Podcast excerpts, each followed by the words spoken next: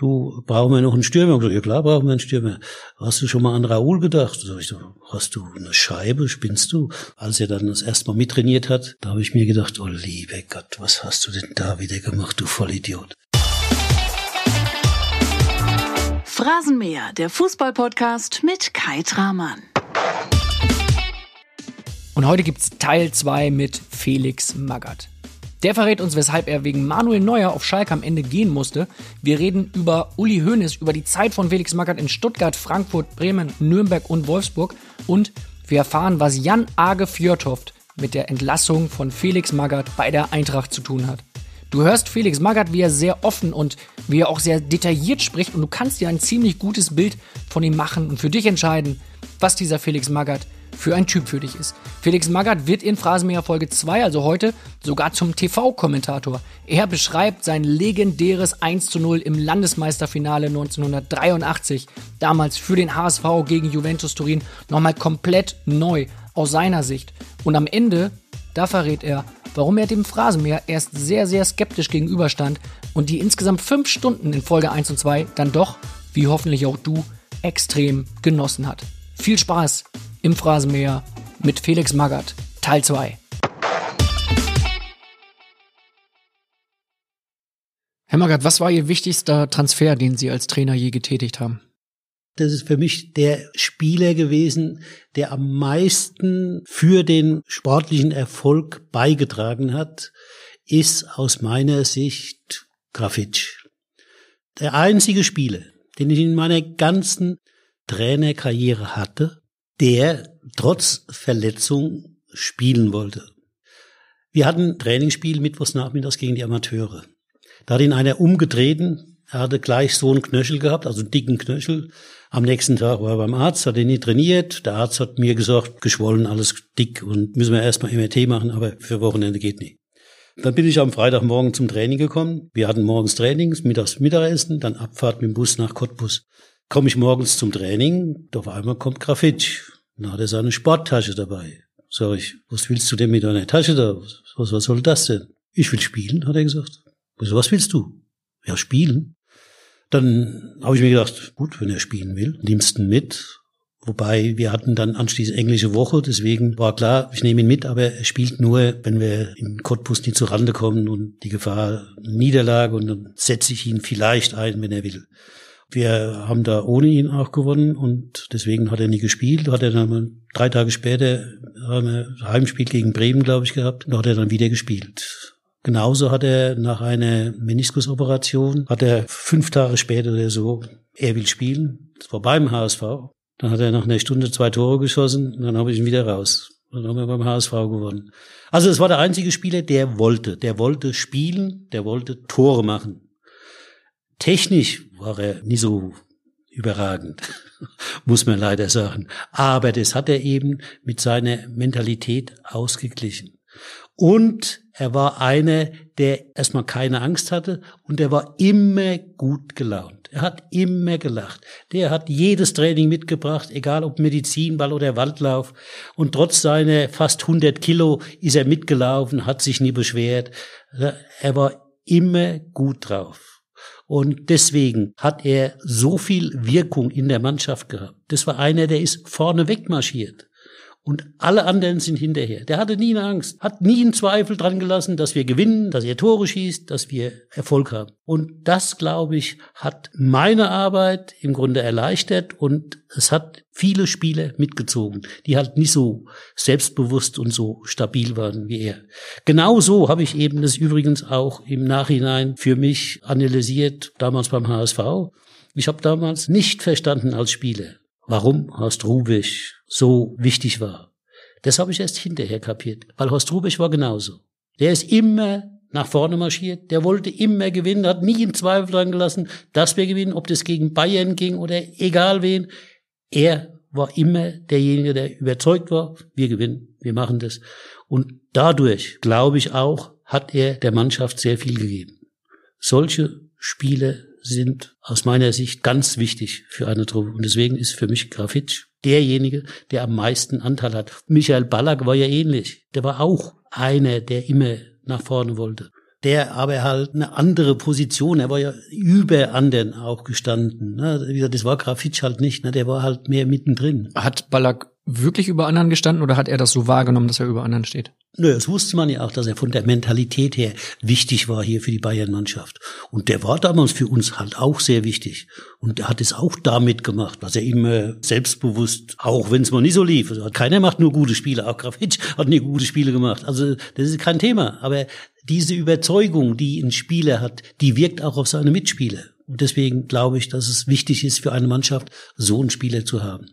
Hat Grafitsch eigentlich auch für Sie das äh, schönste Tor geschossen, das Sie als Trainer hier erlebt haben beim 5 zu 1 gegen die Bayern damals in der Meistersaison? Übrigens ja. ein Spiel, über das wir später nochmal reden werden.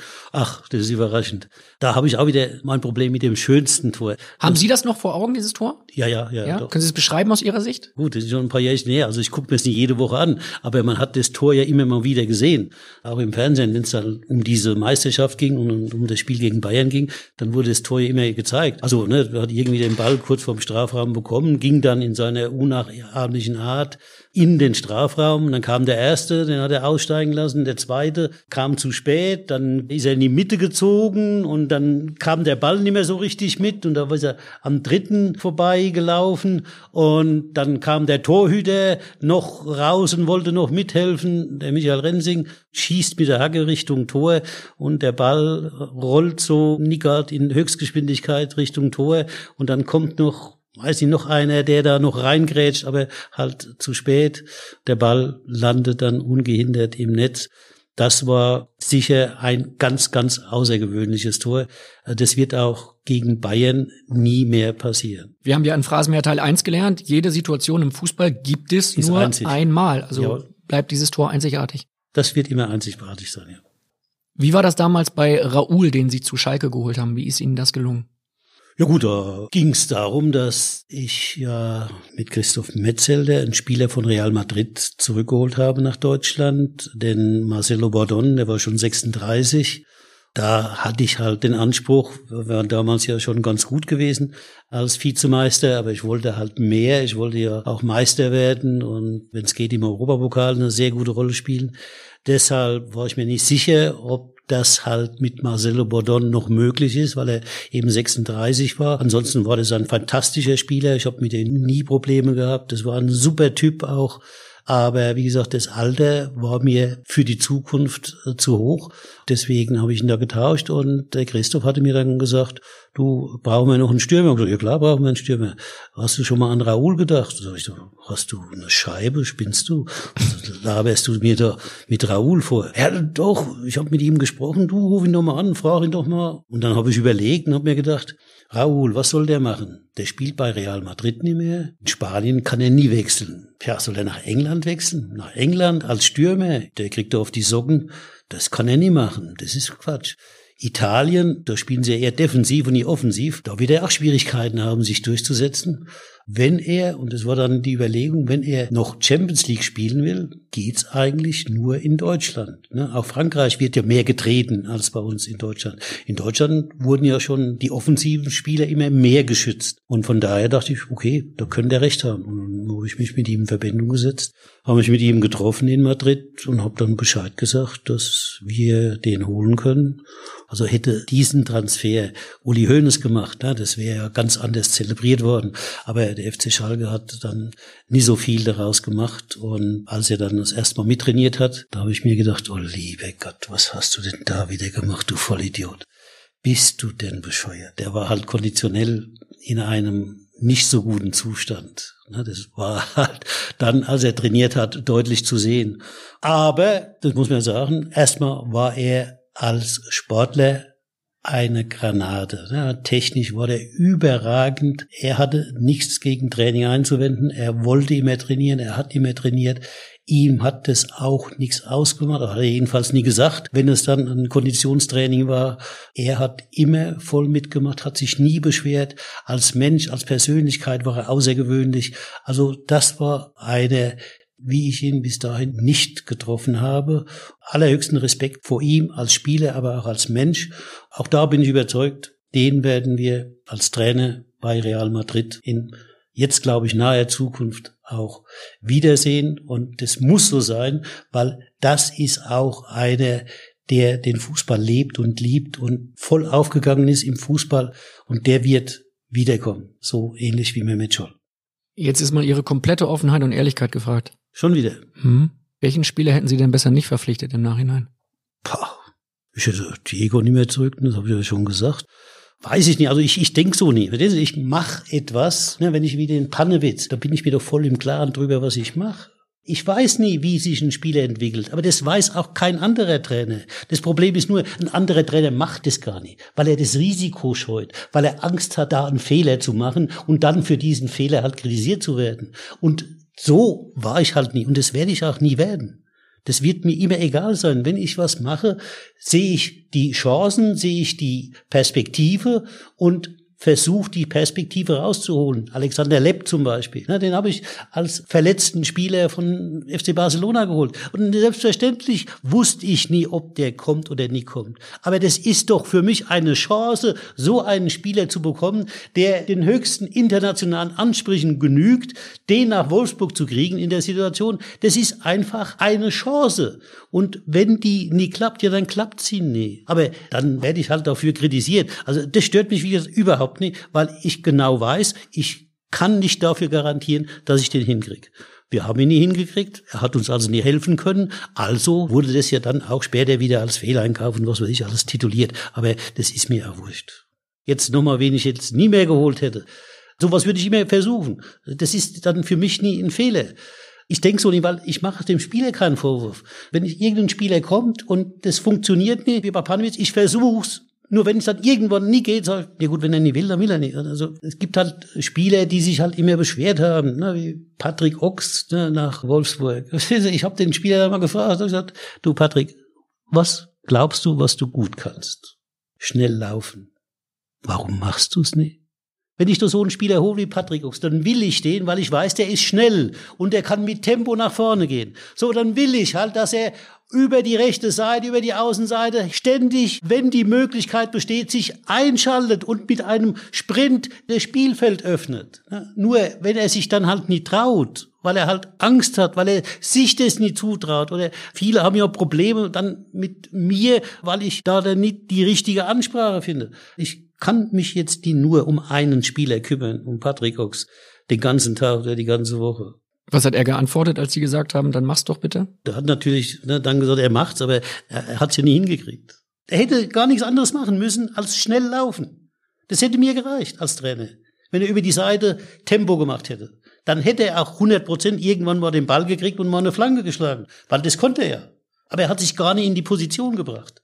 Gab es Spieler, die aktiv auch auf Sie zugekommen sind und gesagt haben, Mensch, Sie trainieren mich falsch? Sie trainieren mich falsch, ne. Bin halt ein Fan vom Mannschaftssport, deswegen, ne, also ich trainiere immer im Mannschaftsverbund. Es gibt natürlich mal Situationen, dass man halt mit einem arbeitet, aber wenn, habe ich das dann zu wenig gemacht. Aber als Trainer, als Manager und Vorstand war ich doch mehr eingespannt als nur ein Trainer. Ich will mich doch nie entschuldigen. Das würde ich dann als Kritikpunkt an mir gelten lassen, dass ich zu wenig mit einem Spieler alleine gemacht habe. Welche Station hätten Sie sich im Nachhinein gerne erspart? Ja gut, also was ich mir hätte sparen können, war Bremen.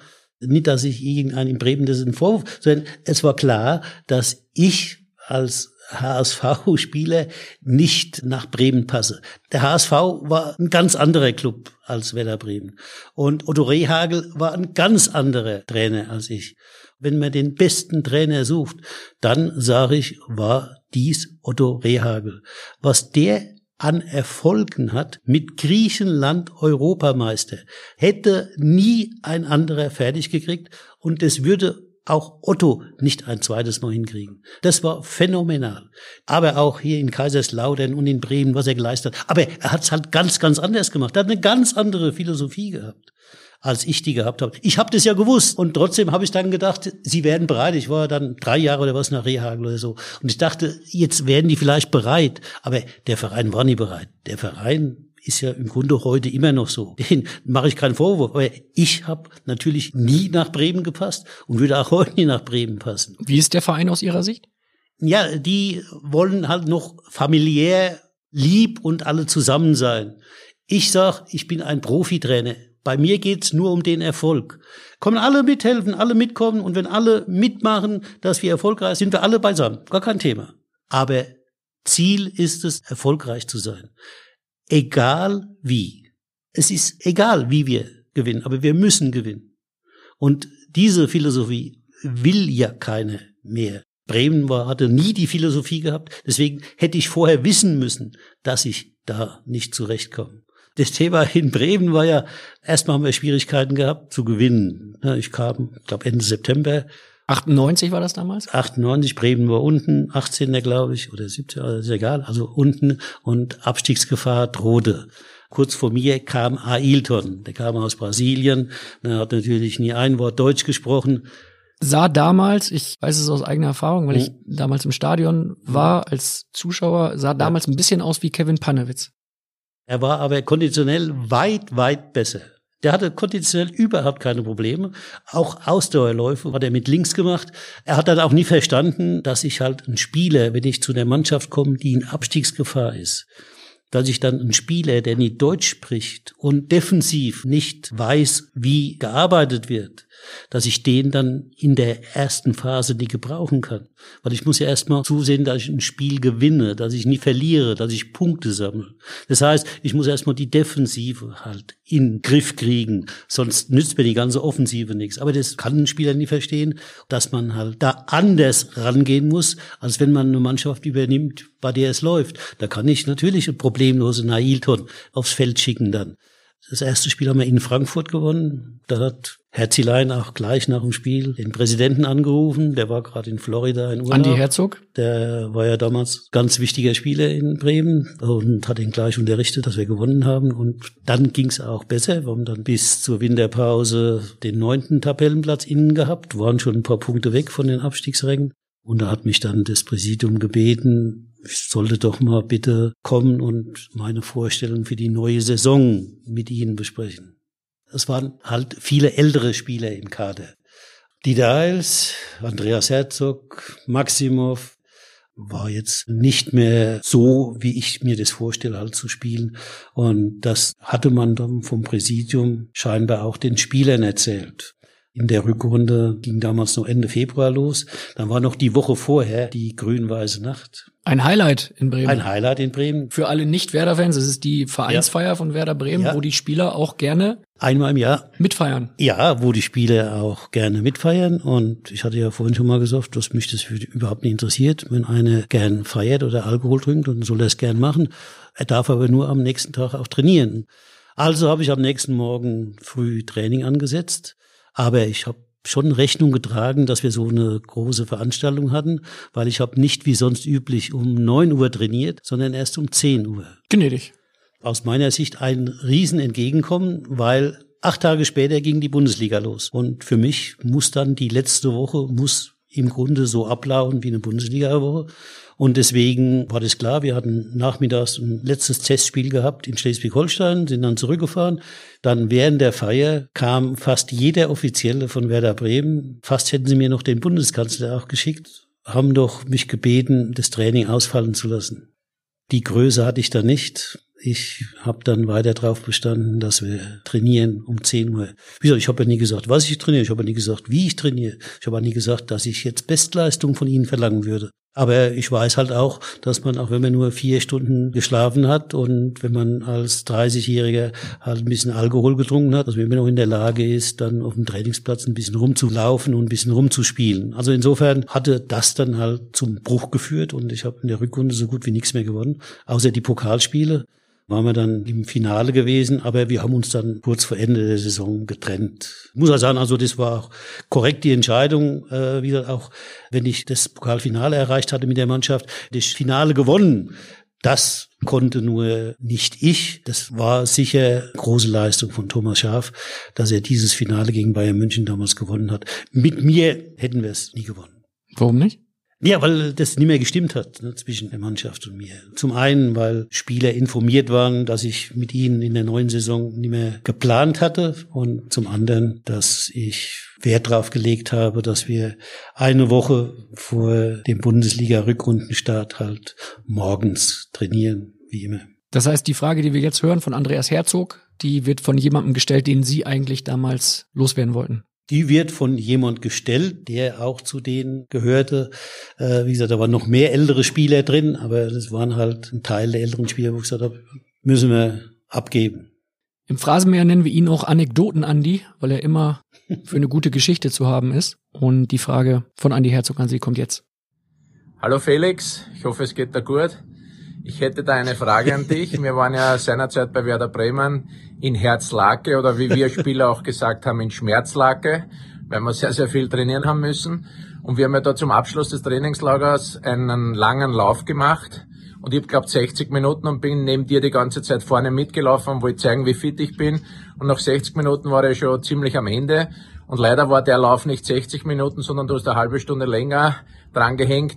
Und die letzten 30 Minuten waren leider zu viel für mich, darum bin ich in Herzlake im Wald verschwunden, untergetaucht, abgerissen, hab dann zum Schluss oder zum Glück in Lode Romberg gefunden und wir zwei sind im Wald hin und her geirrt und haben den Bus nicht mehr gefunden. Und wir haben zwar Huppen gehört, links und rechts, sind durchs Dickicht gekrochen, aber weit und breit war kein Bus und dann nach 20 Minuten haben wir endlich die Rücklichter gesehen, haben glaubt, wir sind gerettet und dann ist der Bus einfach davon gefahren. Und jetzt meine Frage, Habt ihr uns nicht erwartet oder war das eine Riesenfreude, dass du uns davon fahren hast können?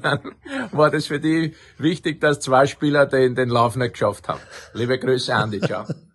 Ja, das ist eine der schönen Geschichten, ne, die das Leben so schreibt. Es stimmt, es war der letzte Trainingstag im Trainingslager in Herzlage. Und wir waren dann im Wald und da ich nie aus Herzlage komme, sondern genauso wie die anderen einmal da war und einmal Trainingslager da gemacht habe, war ich natürlich im Wald auch nie so wegekundig. Ich habe mich dann leider, weil wieder eine Stunde ist ja schon ganz schön, habe ich mich verlaufen und wusste dann nicht mehr so genau, wo ich bin. Insofern sind wir dann auch, hat er gar nicht erzählt, nicht nur auf dem Weg gelaufen, sondern auch quer durch den Wald und habe ich dann wieder den Weg zum Bus gesucht. Ich bin ja vorne weggelaufen, war ja damals noch relativ jung. Und dann habe ich den Bus irgendwann gefunden und natürlich haben wir gesagt, oh, der eine oder andere ist nie mitgekommen wo ich sage, du, wenn ich mit 45 und ohne Training da durch den Wald laufen kann, dann muss das ein Fußballprofi halt auch können. Dann haben wir noch gehupt und erst nur mal gewartet und dann kam halt niemand. Was sollen wir da machen, wenn keiner kommt? Türen zu. Wir alle anderen sind ja gelaufen, die waren ja verschwitzt. Wir mussten ja auch zurück zum Hotel. Da habe ich gesagt, okay, ab geht's. Und wenn dann so mal eine Anweisung ausgegeben ist, lasse ich mich nicht mehr aufhalten, auch wenn hinten einer schreit, oh, da kommen die aus dem Wald raus, dann sollen sie ins Hotel kommen. Okay. Und dann sind wir ins Hotel gefahren. Wie Sie sehen, Andreas Herzog und Rompiak, die sind auch etwas später nachgekommen. Er hat's überlebt, ne? Sie haben, also, sie haben alle überlebt, ja. Er war wahrscheinlich kaputt gewesen. Wir haben nachmittags dann nochmal zum Abschluss des Trainingslagers ein Freundschaftsspiel gehabt, in Emden oder wo die haben wir schön weggefiedelt. Also das war wahrscheinlich unser bestes Spiel, das wir gemacht haben bei Bremen. Werder war also damals zu weich für Sie als Trainer? Das hat mit Weicher nichts zu tun. Nur ich lege halt mehr Wert auf Konditionsarbeit, als es Otto Rehagel gemacht hat. Otto Rehagel hat ja scheinbar über Spiele die Spieler fit gekriegt oder fit bekommen. Er hat ja auch viele ältere Spieler immer gerne gehabt. Er hat ja immer Spieler geholt, schon über 30. Und ich komme halt mehr aus der Warte, Kondition ist ein wichtiger Teil eines Sportlers. Und je besser die Kondition ist, desto einfacher ist es für den Spieler, seine Leistungsfähigkeit auf dem Platz umzusetzen. Und deswegen spielt bei mir halt die Konditionsarbeit eine größere Rolle als bei vielen anderen. Das Problem nur ist wieder dann ne, die Freunde von den Medien, die dann an den Blickwinkel drauf haben, die wollen ja nie unterscheiden. Und da denke ich, als Sportler will man eigentlich trainieren, weil als Sportler will man eigentlich doch so leistungsfähig wie möglich sein. Also ich weiß nur, wenn einer läuft oder Gewicht hebt, dann will er mehr heben oder er will länger oder schneller laufen, als er es vorher gemacht hat. Deswegen trainiert er. Und deswegen gehe ich davon aus, dass ein Fußballspieler auch mehr trainieren will und dadurch halt leistungsfähiger werden will. Wenn natürlich dann die Journalisten bei mir immer nur den Teil nehmen der Trainingsarbeit, die dann scheinbar mehr ist als bei anderen, Vergessen Sie halt zu erwähnen, dass bei mir in meinen Mannschaften die Verletzungsanfälligkeit deutlich geringer war als bei anderen Mannschaften. Ich habe dann scheinbar nicht nur mehr trainiert, ich habe auch so trainiert, dass wir kaum noch Verletzungsprobleme hatten. Selbst Werder Bremen wurden, als ich da war, am Ende der Saison noch deutscher Pokalsieger. Jetzt war das eine Zeit, in der es zwar die Medien schon gab, aber sowas wie Social Media beispielsweise noch gar nicht gab. Das war mein Glück. Weil? Ja, sonst hätte ich das ja nie so lange überlebt. Ich habe es ja dann nicht mehr überlebt, als Social Media langsam in Mode kam. Dann kamen dann Spieler, die halt fußballerisch schlecht waren, die aber dann besser telefonieren konnten, besser reden konnten. Die haben dann halt die Dinge so dargestellt, wie sie das glauben. Wer gehört da zum Beispiel dazu? Hans Sapai zum Beispiel, also einer, der woanders aussortiert wurde. In Leverkusen hat er da keine Rolle gespielt. Den habe ich dann leider nach Schalke geholt. Leider, weil er sich dann negativ über sie geäußert hat. Das macht er öfter. Ne, er hatte bei Leverkusen keine Rolle gespielt, deswegen wollten wir ihn ja abgeben. Ich hatte auf der linken Verteidigerposition Probleme.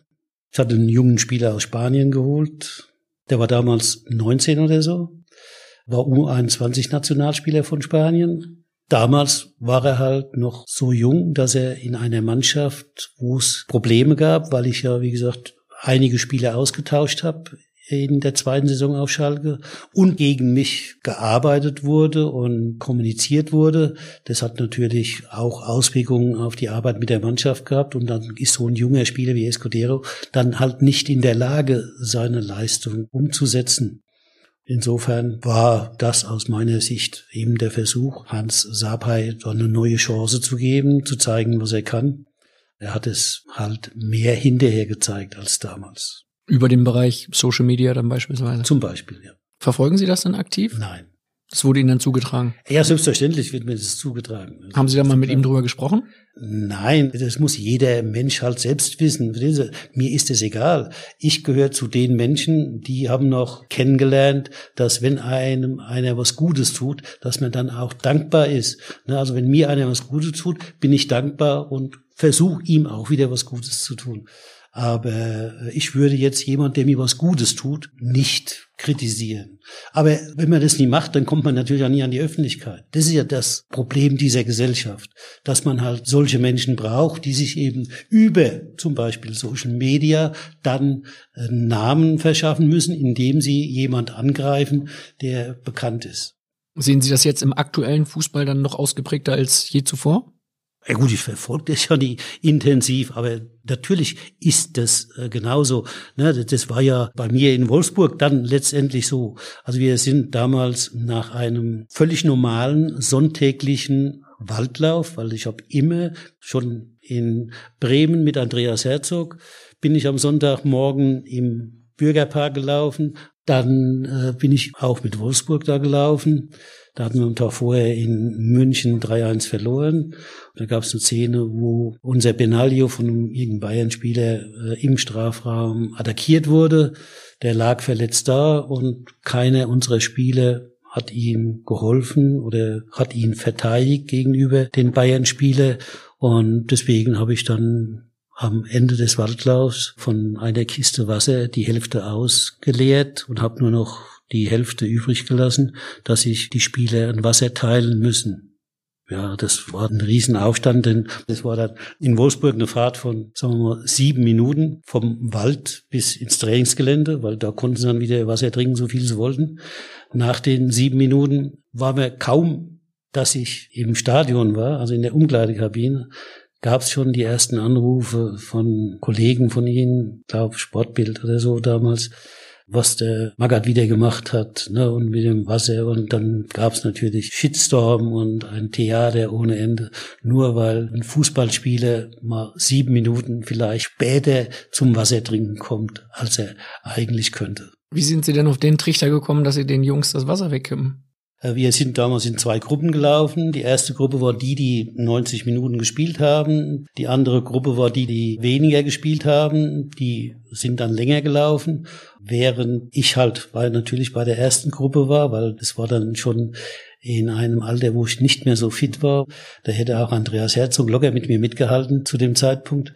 Habe ich dann, als ich gewartet habe auf die andere Gruppe, habe ich dann gedacht, war immer noch mit der Szene hart beschäftigt, wie gesagt, dass der Benaglio da allein gelassen wurde und wir keinen Mannschaftsgeist gezeigt haben, ist mir halt eingefallen, soll jeder mal äh, sich mit einem Kollegen eine Flasche teilen. Wir haben über Werder gesprochen. Sie hatten in Teil 1 des Phrasenmeers zum Thema Nürnberg gesagt. Ihr Sohn Leonhard ist leider missraten, er ist Clubfan. Ja, ja. Sie waren ein Jahr da, sind aufgestiegen und sind dann wieder gegangen. Ich war nie ganzen Jahr da.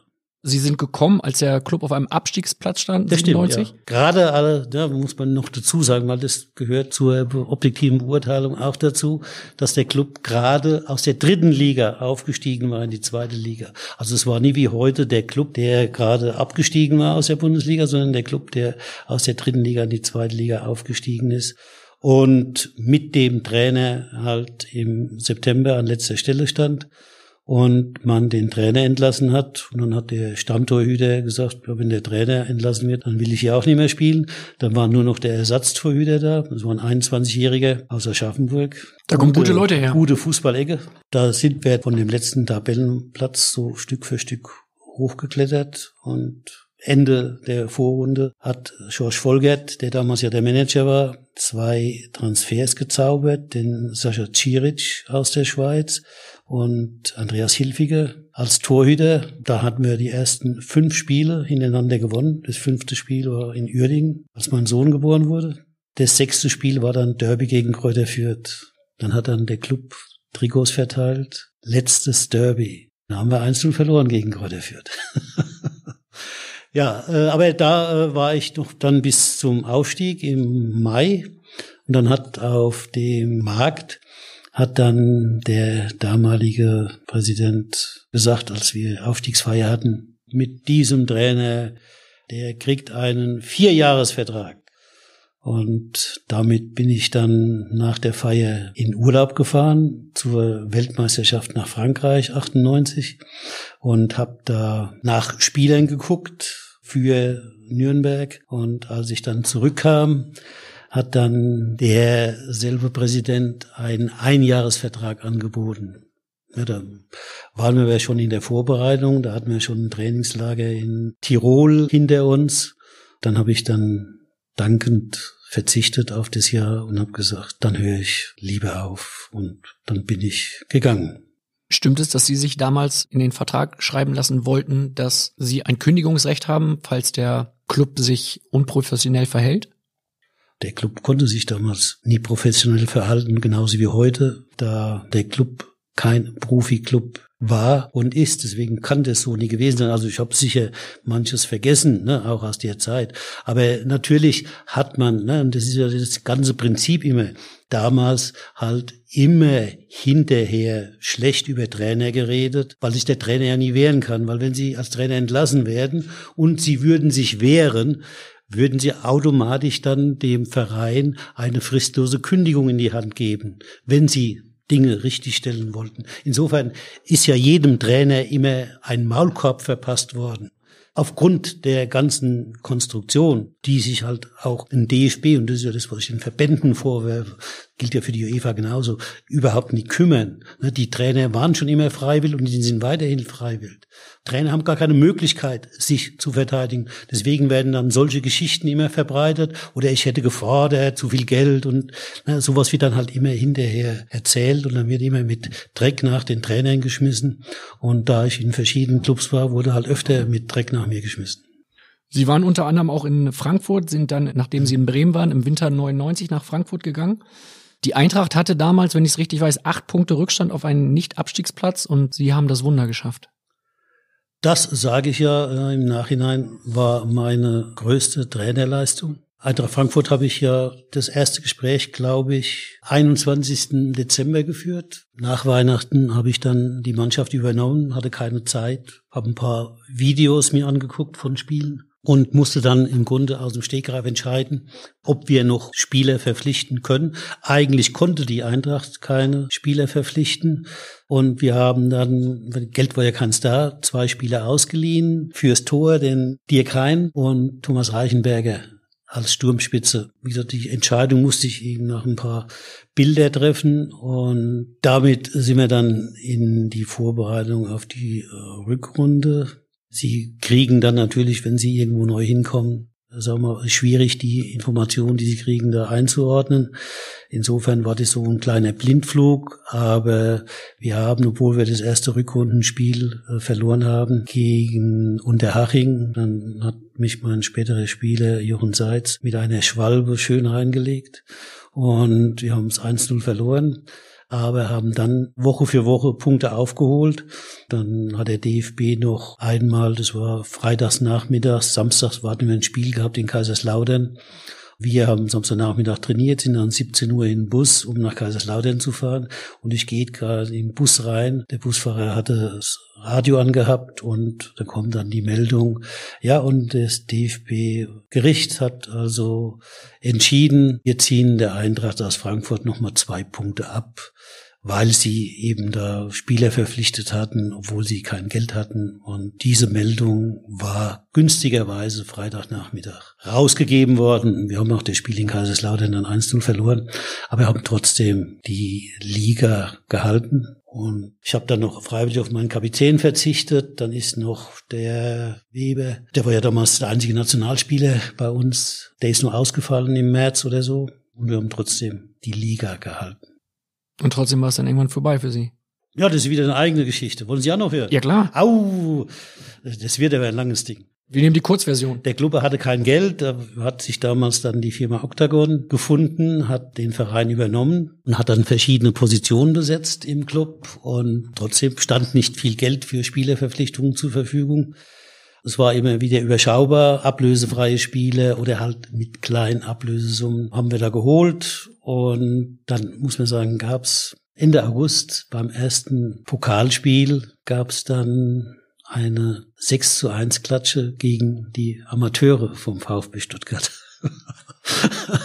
da hing dann der Haussegen ein bisschen schief und da habe ich mir auch Gedanken gemacht über mich, über meinen Job und na, ob das so richtig ist oder nicht so richtig ist. Ich habe mich also da genau da, weil ich habe ja gemerkt, dass die Spieler nicht so wollten und na, ich wusste auch, dass sie mit äh, meinem Umgangston Probleme hatten. Ich bin halt immer unter Fußballern aufgewachsen und das war halt in der Fußballkabine eben auch ganz normal, dass es mal lauter zuging. Das war was aus meiner Sicht auch zum Sport gehört, vor allem zu einem Mannschaftssport, wenn man miteinander und gegeneinander spielt, da kann man nicht immer einer Meinung sein.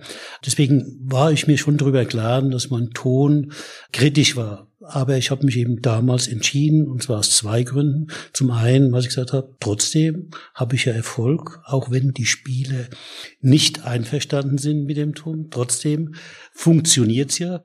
Und der andere Grund ist einfach, ich hatte zwei Supertrainer. Der eine ist, glaube ich, mit 59 gestorben der andere ist dann mit Mitte 60 gestorben.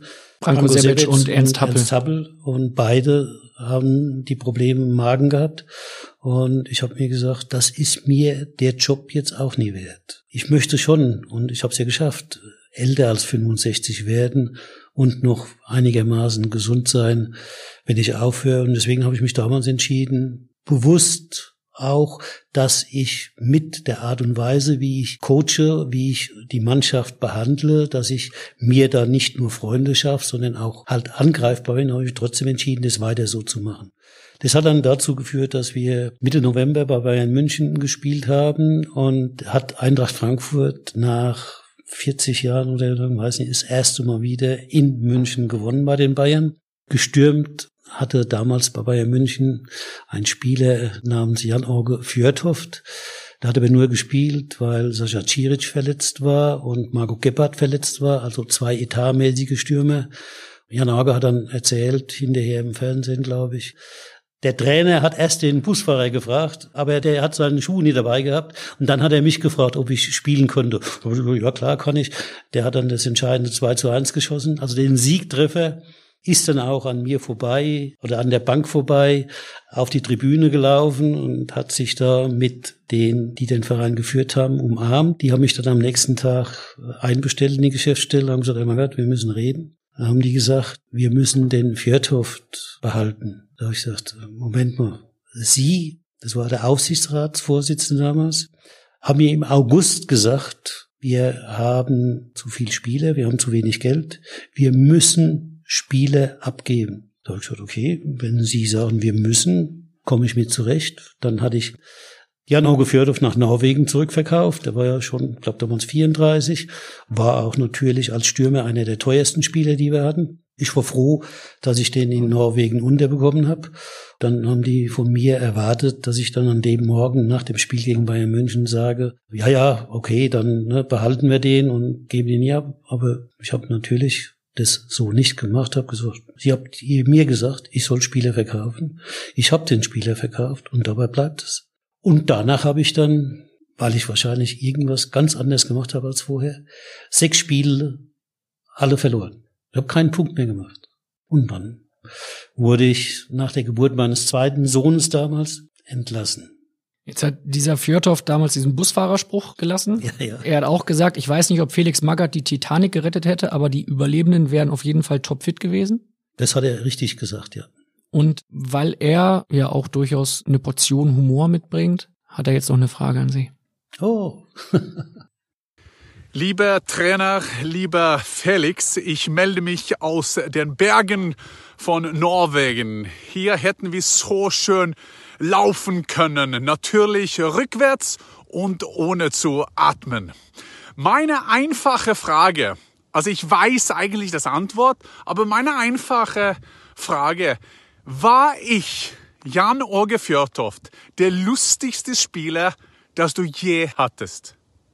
Ich weiß natürlich die Fra äh, Antwort, aber bitte, Herr Trainer, wer war der lustigste?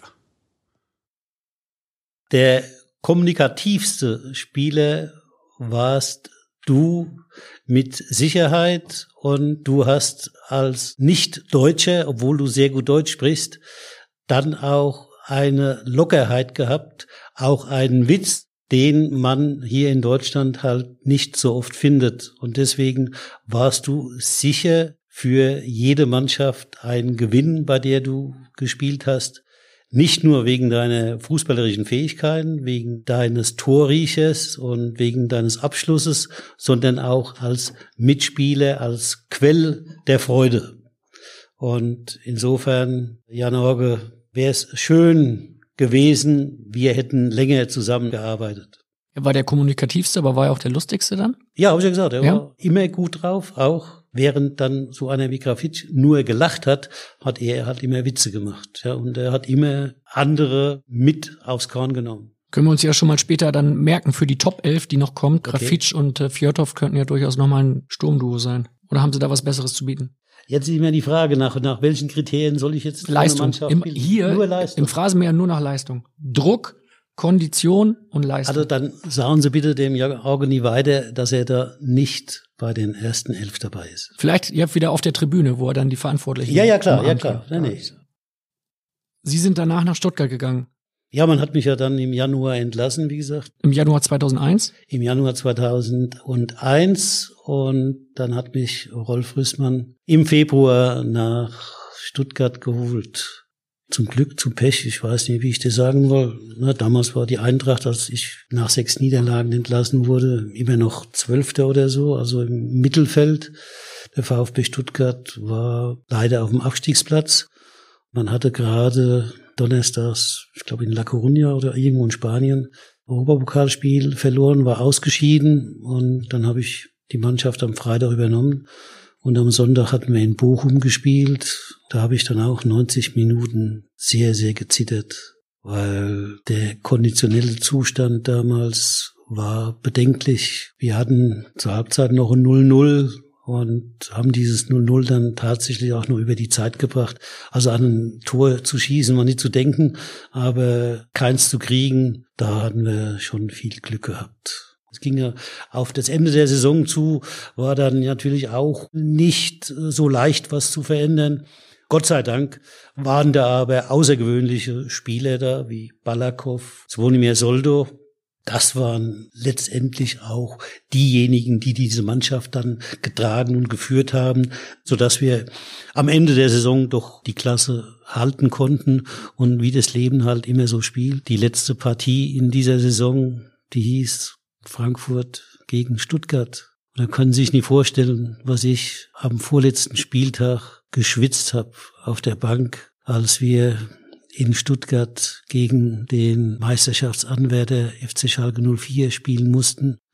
Ein Sieg von Schalke 04 und sie wären Meister gewesen, weil sie im letzten Spiel, glaube ich, den sicheren Absteiger Unterhaching zu Hause hatten. Wir hätten dann ein Entscheidungsspiel in Frankfurt gehabt, muss ich sagen. Da war ich dem Krasimir Balakow schon sehr dankbar, dass er in der 88. Minute beim Stand von 0 zu 0 sich an seinen linken Fuß erinnert hat und den Ball von 20 Meter eingeschweißt hat und wir somit dann mit 1 zu 0 das vorletzte Bundesligaspiel gegen Schalke 04 gewinnen konnten und somit gerettet waren. Das wäre eine ganz, ganz harte Woche geworden, wenn wir im letzten Spiel noch ein oder drei Punkte gebraucht hätten, um den Klassenerhalt zu schaffen. Und somit sind Sie in der Bundesliga geblieben. Frankfurt ist abgestiegen. War es denn für Sie eine Genugtuung, da nach Frankfurt reisen zu können?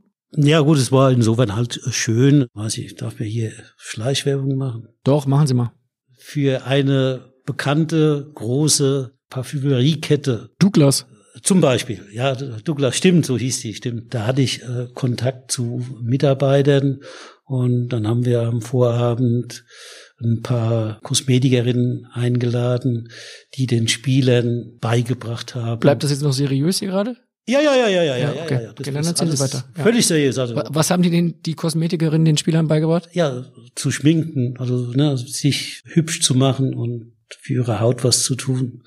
Wie gesagt, da war, will ich ja nur sagen, die Konzentration auf das Spiel schon nicht so, wie das vorher der Fall war. Und das Spiel haben wir dann auch leider verloren. Sind trotzdem in der Klasse geblieben. Wir sind trotzdem in der Klasse. Und sie haben Stuttgart dann mit all den jungen Wilden, die es dort gab, Hinkel, Kurani, später zum Vizemeister gemacht, 2003. War Stuttgart so ihr Wendepunkt in der Karriere? Das war mit Sicherheit mal ein Wendepunkt in der Karriere. Aber ich hatte mich auch damals schon wieder für mich entschlossen, habe gesagt, wenn das jetzt nicht klappt, dann ist für mich Feierabend als Trainer. Dann muss ich gucken, dass ich irgendwas anderes mache. Also das wollte ich nie wieder mitmachen. Jedes Jahr irgendwo anders zu arbeiten, jedes Jahr wieder neu anzufangen. Ja, das war mir zu viel. Ich hatte damals, wie gesagt, das zweite Kind, das war ja gerade geboren. Von daher na, habe ich mir gesagt, entweder das wird jetzt was Längeres oder für mich muss ich was anderes suchen. Wie oft haben Sie darüber nachgedacht, was anderes zu machen in Ihrer gesamten Karriere? Ach gut, ich war ja äh, öfter freigestellt, so heißt es ja, so dass ich öfter Gelegenheit hatte, ne, das Ganze wieder aus einer anderen Perspektive zu sehen, nämlich als Arbeitsloser. Insofern, mir muss keiner was erzählen, was so ein Arbeitsloser fühlt oder denkt oder in welche Situation jemand kommt, der keinen Job hat. Das waren für mich natürlich auch immer harte Phasen, nicht im Job zu sein. Und deswegen kam die Überlegung damals, Frankfurt war auch eine Enttäuschung, weil ich da im Grunde schon mal alles alleine gemacht hatten, weil sie kein Geld hatten, wurde ja der Präsident dann auch entlassen und es war, wie gesagt, kein Vorstand da. Da musste ich alles alleine machen und da habe ich mir halt damals gesagt, also entweder das geht jetzt in Stuttgart oder ich suche mir was anderes. Und es ging ja dann, Gott sei Dank, in Stuttgart. Ich bin ja auch was ja keiner weiß, weil ein Journalist kann ja nicht alles wissen. Bin ja der Trainer, der überhaupt die längste Zeit an einem Stück beim VfB Stuttgart gearbeitet hat. Also es gibt keinen anderen Trainer, der dreieinhalb Jahre lang beim VfB Stuttgart gearbeitet hat. Und ich bin ja dann von mir aus gegangen. Ich wurde ja nicht entlassen nach dreieinhalb Jahren. Also ein halbes Jahr hätte ich wahrscheinlich noch durchgehalten. Wie stolz waren Sie damals, dass die Bayern Sie dann geholt haben und sogar eine Ablöse gezahlt haben? Mit Stolz hat es nichts zu tun. Ich war, sag mal, relativ, nee, stimmt nicht, ich war auch nicht zufrieden. Ich, ich bin nie zufrieden. Und deswegen war ich ja nicht zufrieden mit dem VfB Stuttgart. Wie gesagt, die Geschichte geht ja auch da wieder anders. Damals, als ich anfing, habe ich ja mitbekommen, dass der VfB Stuttgart bei der Bank anrufen musste, wenn er eine Überweisung tätigen sollte, weil das der VfB Stuttgart wirtschaftlich im Grunde am Boden lag. Ich habe überall, wo ich war, mit jungen Spielern gearbeitet und es war nicht aus der Not heraus. Wie gesagt, ich habe ja vorher gesagt, ich hatte gegen sagen wir, die Amateure vom VfB Stuttgart dreiviertel Jahr vorher 6-1 im Pokal verloren. Deswegen habe ich ja junge Spieler vom VfB wie Lepp und Hildebrand und Hinkel, wie, die habe ich ja alle gekannt von dem Spiel. Und deswegen wusste ich ja, dass da eine gute junge junge Spieler da waren. Ich habe immer mit jungen Spielern gearbeitet, weil ich immer Spieler entwickeln wollte und das kann man halt mit Jungen doch besser als mit älteren Spielern. Das war nur halt so, wie Vereine halt oft sind. Von einem Extrem fallen sie ins andere. Das war eben beim VfB Stuttgart auch so. Erst hat man das Geld rausgeworfen, dann hatte man kein Geld, dann hatte man alles, was man reingeholt hat, auch in der Champions League, dann nicht mehr in Spieler investiert, sondern wenn dann in Steine oder fürs Konto. Vor der letzten Saison hatte ich die Aufgabe gehabt, einen Krasimir Balakow zu ersetzen. Und dann hat man mir gesagt, eine Million könnte ich dafür einsetzen. Also ich sollte jetzt für eine Mannschaft, die in der Fußball-Bundesliga die Champions League erreicht hat, einen Ausnahmespieler wie Krasimir Balakow ersetzen mit einer Million. Das ist halt Unmögliches wird gleich erledigt, aber Wunder dauern etwas länger. Das Wunder konnte ich halt auch nicht schaffen. Und ich habe deswegen dann halt damals auch in dem neuen Vertrag, den ich unterschrieben habe, mit reingenommen. Und das war das einzige Mal. Das war nur da, weil eben die Tendenz, alles Geld nicht mehr in die Mannschaft zu stecken, sondern woanders hin, würde natürlich aus meiner Sicht nie sportlich weiterführen, habe ich damals schon im Vertrag drin gehabt, dass ich in so einem Fall, wenn ich ein Angebot bekomme, gehen könnte. Ja, wenn der VfB mir keine Perspektive bietet. Mhm. Und das hat mir der VfB nicht. Insofern war es eigentlich gar nicht notwendig, für mich Geld zu zahlen, sondern ich hatte vertraglich vereinbart, dass ich gehen kann aus dem Grund. Der FC Bayern, generös wie er ist, hat es dann trotzdem gemacht. Und ich hatte damals vorher schon mal dem FC Schalke 04 abgesagt, die mit Assauer, Müller und Herrn Schnusenberg bei mir zu Hause gesessen waren und mit mir über ein Engagement bei Schalke 04 gesprochen haben. Wie gesagt, das war ja ähnlich wie bei Dortmund, habe ich dann aus atmosphärischen Gründen eigentlich nur abgesagt, gesagt, na, ich möchte es nie machen. Und deswegen hat es jetzt nichts mit Stolz zu tun, sondern ich war natürlich froh für die Anerkennung, dass der FC Bayern mich als seinen Trainer holen würde oder holen will. Aber man hatte auch klar gesagt, das war so Aussage, ne, Uli Hoeneß, also sie suchen jetzt ja einen Trainer, der wieder mehr trainiert und Disziplin in die Mannschaft bringt. Denn das war dann in den letzten Jahren halt verloren gegangen. Und deswegen ist man auf mich gekommen, weil die Beschreibung passt halt. Und deswegen war das damals halt gewollt von allen. Und so wie wir ja von Mehmet gehört haben, man hat genau gewusst, wen man sich da reinholt. Deshalb, ich war mir aber schon von Anfang an im Klaren und habe gesagt, okay, wie lang das gut geht, das weiß man nicht. Der FC Bayern ist der beste Club in Deutschland und ich muss mich darauf einstellen, dass die Zeit da begrenzt sein wird. Und insofern war ich dann auch von der Entwicklung nie überrascht und es hat mich auch nie gestört. Ich habe das akzeptiert, weil es halt einfach zum Geschäft gehört. Mehmet Scholl hat es in Teil 1 des Phrasenmeers mit Ihnen angesprochen. Die Mannschaft wusste, was sie erwartet. Die Mannschaft wusste, dass sie sehr fordernd sind, dass sie mhm. durchaus mal an die Ehre der Spieler appellieren, daran, dass die Spieler etwas zu leisten haben. Unter anderem haben sie mal im Oktober 2005 nach einem 1 zu 0 in Aue und einer 380 Kilometer Busfahrt zurück nachts da noch ein kurzes Training angesetzt. Sebener mhm. Straße, 3.30 Uhr. Ja gut, Säbener Straße, da gab es damals schon Flutlicht, das war doch kein Problem. Man musste nur das Flutlicht anmachen und dann war das aus meiner Sicht die beste Gelegenheit, mit einem leichten Training dann sich die Müdigkeit des Spiels und der Busfahrt aus den Oberschenkel und Unterschenkel zu schütteln und dann in Ruhe am nächsten Morgen ausschlafen zu können. Insofern haben wir dann Stunde trainiert oder 40 Minuten und dann hoffe ich, dass alle nach Hause gegangen sind und sich ins Bett gelegt haben, aber dafür würde ich meine Hand ins Feuer legen. Für einen Fußballer ist halb vier ja auch eigentlich eine gelernte Zeit, ne? Der eine oder andere soll ab und zu schon mal da noch unterwegs gewesen sein. Wie ist es heute, wenn Sie sich mit Kalle Rummenigge mal über den Weg laufen oder mit Uli Hoeneß? Ja gut, also ich sag, ich habe mit beiden kein Problem. Ich glaube, Karl-Heinz Rummenigge hatte mit mir auch weniger Problem. Problem hatte Uli Hoeneß immer mit mir. Gut, der ist halt so. Mittlerweile sage ich, habe ich mehr Verständnis für ihn, nachdem ich das ganze Geschäft noch mal aus einer anderen Warte kennengelernt habe. Aber äh, Uli Hoeneß, der ist leider so mal anders als ich. Ich bin nicht nachtragend, weil ich ja immer von Verein zu Verein musste, habe ich gelernt, nicht zurückzuschauen und nicht mehr sich mit der Vergangenheit zu beschäftigen, sondern immer noch mit der, nur mit der Zukunft und vorwärts zu schauen. Und deswegen interessiert mich auch nie, wenn mir jemand ne, wie Uli Hoeneß nie wohlgesonnen war und auch gegen mich argumentiert und Geschichten gegen mich halt aufbringt die halt erzählt wird. Ich weiß nur, dass irgendwann hat er scheinbar gesagt, das war nachdem ich entlassen wurde, jetzt kriegt der Felix keinen Verein mehr. Hat er irgendwo so öffentlich geäußert. Ja. Also das lässt ja darauf schließen, dass er sich damit beschäftigt hat, ne, ob ich noch irgendwo einen Verein finde oder nicht. Und also hat Jahre recht gehabt. Ich habe also seitdem in Deutschland keinen Verein mehr gehabt. Jahre später hat er das gesagt, 2012.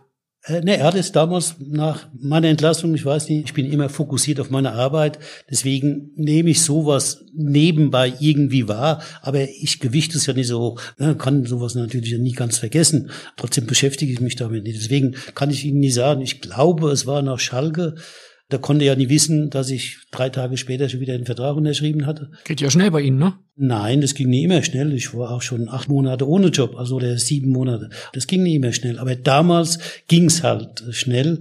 Das war für Wolfsburg Glück und für mich natürlich auch Glück. Das zeigt ja nur, sag mal, die Gedankenwelt und ich weiß ja auch, was er halt nie begreift, dass es halt mal Situationen gibt, die man halt anders beurteilt, ist ja eben dieses Spiel VfL Wolfsburg gegen äh, Bayern München 2009, dieses 1 zu 5 für Bayern oder 5 zu 1 für Wolfsburg. Was er ja überhaupt nicht geregelt gekriegt hat, war, dass ich Viertelstunde vor Schluss meinen Torhüter ausgewechselt habe und den zweiten Torhüter eingewechselt habe. Uli Hoeneß äh, beschäftigt das Ganze und auch unter anderem äh, Marc van Bommel. Ich weiß, das hat ihn damals schon auf dem Spielfeld beschäftigt, obwohl er sich eigentlich als Kapitän um das Spiel hätte kümmern sollen. Und als letzter Phrasenmäher-Gast stellt er natürlich eine Frage heute an Sie. Ja. Und zufälligerweise beinhaltet diese Frage genau okay. dieses Thema. Servus, Trainer. Marc van Bommel hier. Trainer, ich verfolge Ihnen noch immer. Ich glaube, dass Sie jetzt zuständig sind für zwei Vereine. Das ist Wahnsinn. Sie haben eine schöne Trainerkarriere, ähm, viele Vereine trainiert. Und wie sie mich verpflichtet haben von äh, Barcelona, habe ich immer, ähm, bei jedem Trainer habe ich das gemacht. Ich habe immer geschaut, wie macht der Trainer? Was macht er? Wie verhält er sich? Was sagt er für die Spieler? Welche Fußballübungen hat er im Training? Also, äh, das habe ich alles mitgenommen in meine Fußballkarriere und jetzt bin ich selber Trainer und versuche ich das alles umzusetzen. Ich weiß, dass es nicht einfach ist. Aber ich muss sagen, ich bin froh, dass ich Spieler von Ihnen war. Das war nicht immer schön und anstrengend, aber gut, es ist immer so, äh, wenn man äh, Fußball spielt, muss man laufen, wenn man was gewinnen will, also mehr wie der Gegner. Jetzt ist meine Frage, Trainer. Warum haben Sie in 2009 bei das Spiel Wolfsburg Bayern München 5-1 für Wolfsburg, warum haben Sie am Ende den Torwart ausgewechselt? Und ich hoffe auf eine ehrliche Antwort. Sonst alles Gute, Trainer. Bleib gesund, sicherlich in dieser Zeit und hoffentlich sehen wir uns bald. Liebe Grüße, Marc van Bommel. Ciao, ciao. Und damit Sie jetzt merken, wie sehr es Beteiligten von damals immer noch auf der Seele brennt, die Wahrheit zu erfahren, mhm. hören wir jetzt nochmal direkt Zvetschke Misimovic hinterher. Warum wurde Diego Benaglio beim 5 zu 1 gegen FC Bayern München eine Minute vor Schluss ausgewechselt. Danke für die Antwort. Ich freue mich. Ja, äh, die Antwort ist einfach und ist vielleicht für den einen oder anderen überraschend, denn der Grund liegt darin, dass ich im Januar, also in der Winterpause, mit dem Berater von André Lenz äh, zusammengesessen habe und einen neuen Vertrag ausgehandelt habe. André Lenz hat als zweiter Torhüter relativ kleines Festgehalt gehabt, aber hohe Einsatzprämie. Und ich habe dem Berater halt damals versprochen, wenn ich die Möglichkeit habe, André Lenz im Spiel einzusetzen, dann würde ich das machen. So, jetzt haben wir dann in der Rückrunde leider immer nur knapp geführt, jedenfalls bis zu diesem Spiel. Es war nie so, dass wir so überlegen waren, dass ich problemlos hätte wechseln können in der Halbzeit oder die letzten zehn Minuten, sondern es war immer im Grunde knapp. Ich konnte es ja nie ändern. Ausgerechnet das Spiel gegen FC Bayern München, das einzige Spiel, wo wir halt klar geführt haben. Da hatte ich draußen gesessen und ne, ich weiß noch, dass ich hin und her überlegt habe. Ich habe gesagt, oh, das gibt Theater, ich weiß. Da habe ich gesagt, kann ich das nach hinten verschieben? Aber ich habe gesagt, bis dahin habe ich nicht die Gelegenheit gehabt ich weiß nie, ob ich das in den restlichen Spielen noch machen kann. Ne? Also habe ich mich dann entschlossen, weil ich das versprochen hatte, gesagt, versprochen ist versprochen, wird auch nicht gebrochen, mache ich's und habe aus dem Grund André Lenz noch in dieses Spiel eingewechselt. Aber auch gesagt, das Spiel ist ja so und so entschieden. Das Spiel war ja so und so Katastrophe für den FC Bayern, ob oder mit André Lenz, war ja völlig egal. Ne? Und an sowas wird sich dann festgebissen im Fußball, anstatt auf das ganze Spiel zu achten. Haben Sie sich ein Stück weit gefreut, dass Sie es gegen Bayern dann machen konnten? Nein, überhaupt nicht. Ich weiß nur, dass ich, wie gesagt, hin und her überlegt habe. Ich wusste, dass es Theater gibt. Nochmal, ich bin so nicht gestrickt. Das halte ich sogar für äußerst schlecht und Menschen, die auf jemand treten, der unten liegt, die mag ich nicht. Und ich würde behaupten, sowas mache ich nicht.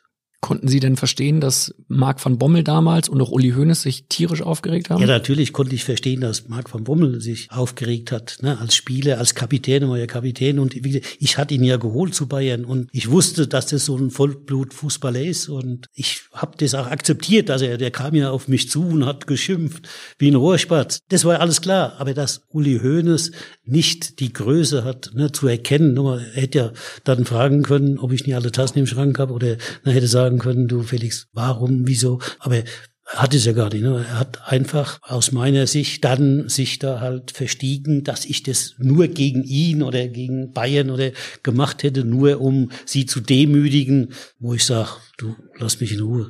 Auf das Niveau begebe ich mich nicht. Zwischen Ihnen und Uli Hoeneß hat es nie wirklich eine Aussprache gegeben danach, oder? Nein, nein. Reden Sie überhaupt noch miteinander? Wir grüßen uns. Ne? Wie gesagt, also er hat mit mir nichts am Hut, ich habe mit ihm nichts am Hut. Ich sage, okay, er hat sein Zeug da gemacht bei Bayern. Natürlich hat er den Verein sensationell hingestellt. Das ist sein Verdienst. Ob und mit welchen Mitteln, muss er wissen. Das interessiert mich nicht. Ich habe damit nichts zu tun. Jetzt für jemanden, der sich als aktiver und auch als Trainer, Manager nie in der Bundesliga bewegt hat, also so wie ich und auch viele, viele Hörer, mhm. ist es ja dennoch verwunderlich, dass wenn man zweimal zusammen das Double holt, Sie und Uli Hoeneß, dass man Jahre später kein Wort mehr miteinander redet? Wie gesagt, ich bin keiner, der der Vergangenheit lebt. Ich suche nie immer Kontakt mit ehemaligen, auch nie mit ehemaligen Spielern oder ehemaligen Trainern oder was weiß ich. Von daher, sag mal, ist es nie etwas, was ich vermisse. Und sag mal, wenn wir uns begegnen, wir haben uns beim, keine Ahnung, Amateurspiel Grünwalder Stadion gesehen und sagt jeder, Hallo, grüß dich. Jeder geht weiter. Und, dann und jeder ist dann auch froh, wenn er weitergehen kann? Weiß ich, mir ist egal. Also. Was ist Ihr Hauptvorwurf an ihn? Ich habe keinen Vorwurf. Ich habe nur gesagt, er, er hat seinen Job gemacht. Er war Bayern-Manager. Das war sein Job. Das hat er aus meiner Sicht genauso gemacht, wie ich meinen Job als Trainer. Nur war ich halt immer als Trainer für verschiedene Vereine zuständig, nicht nur für einen Verein, so wie er.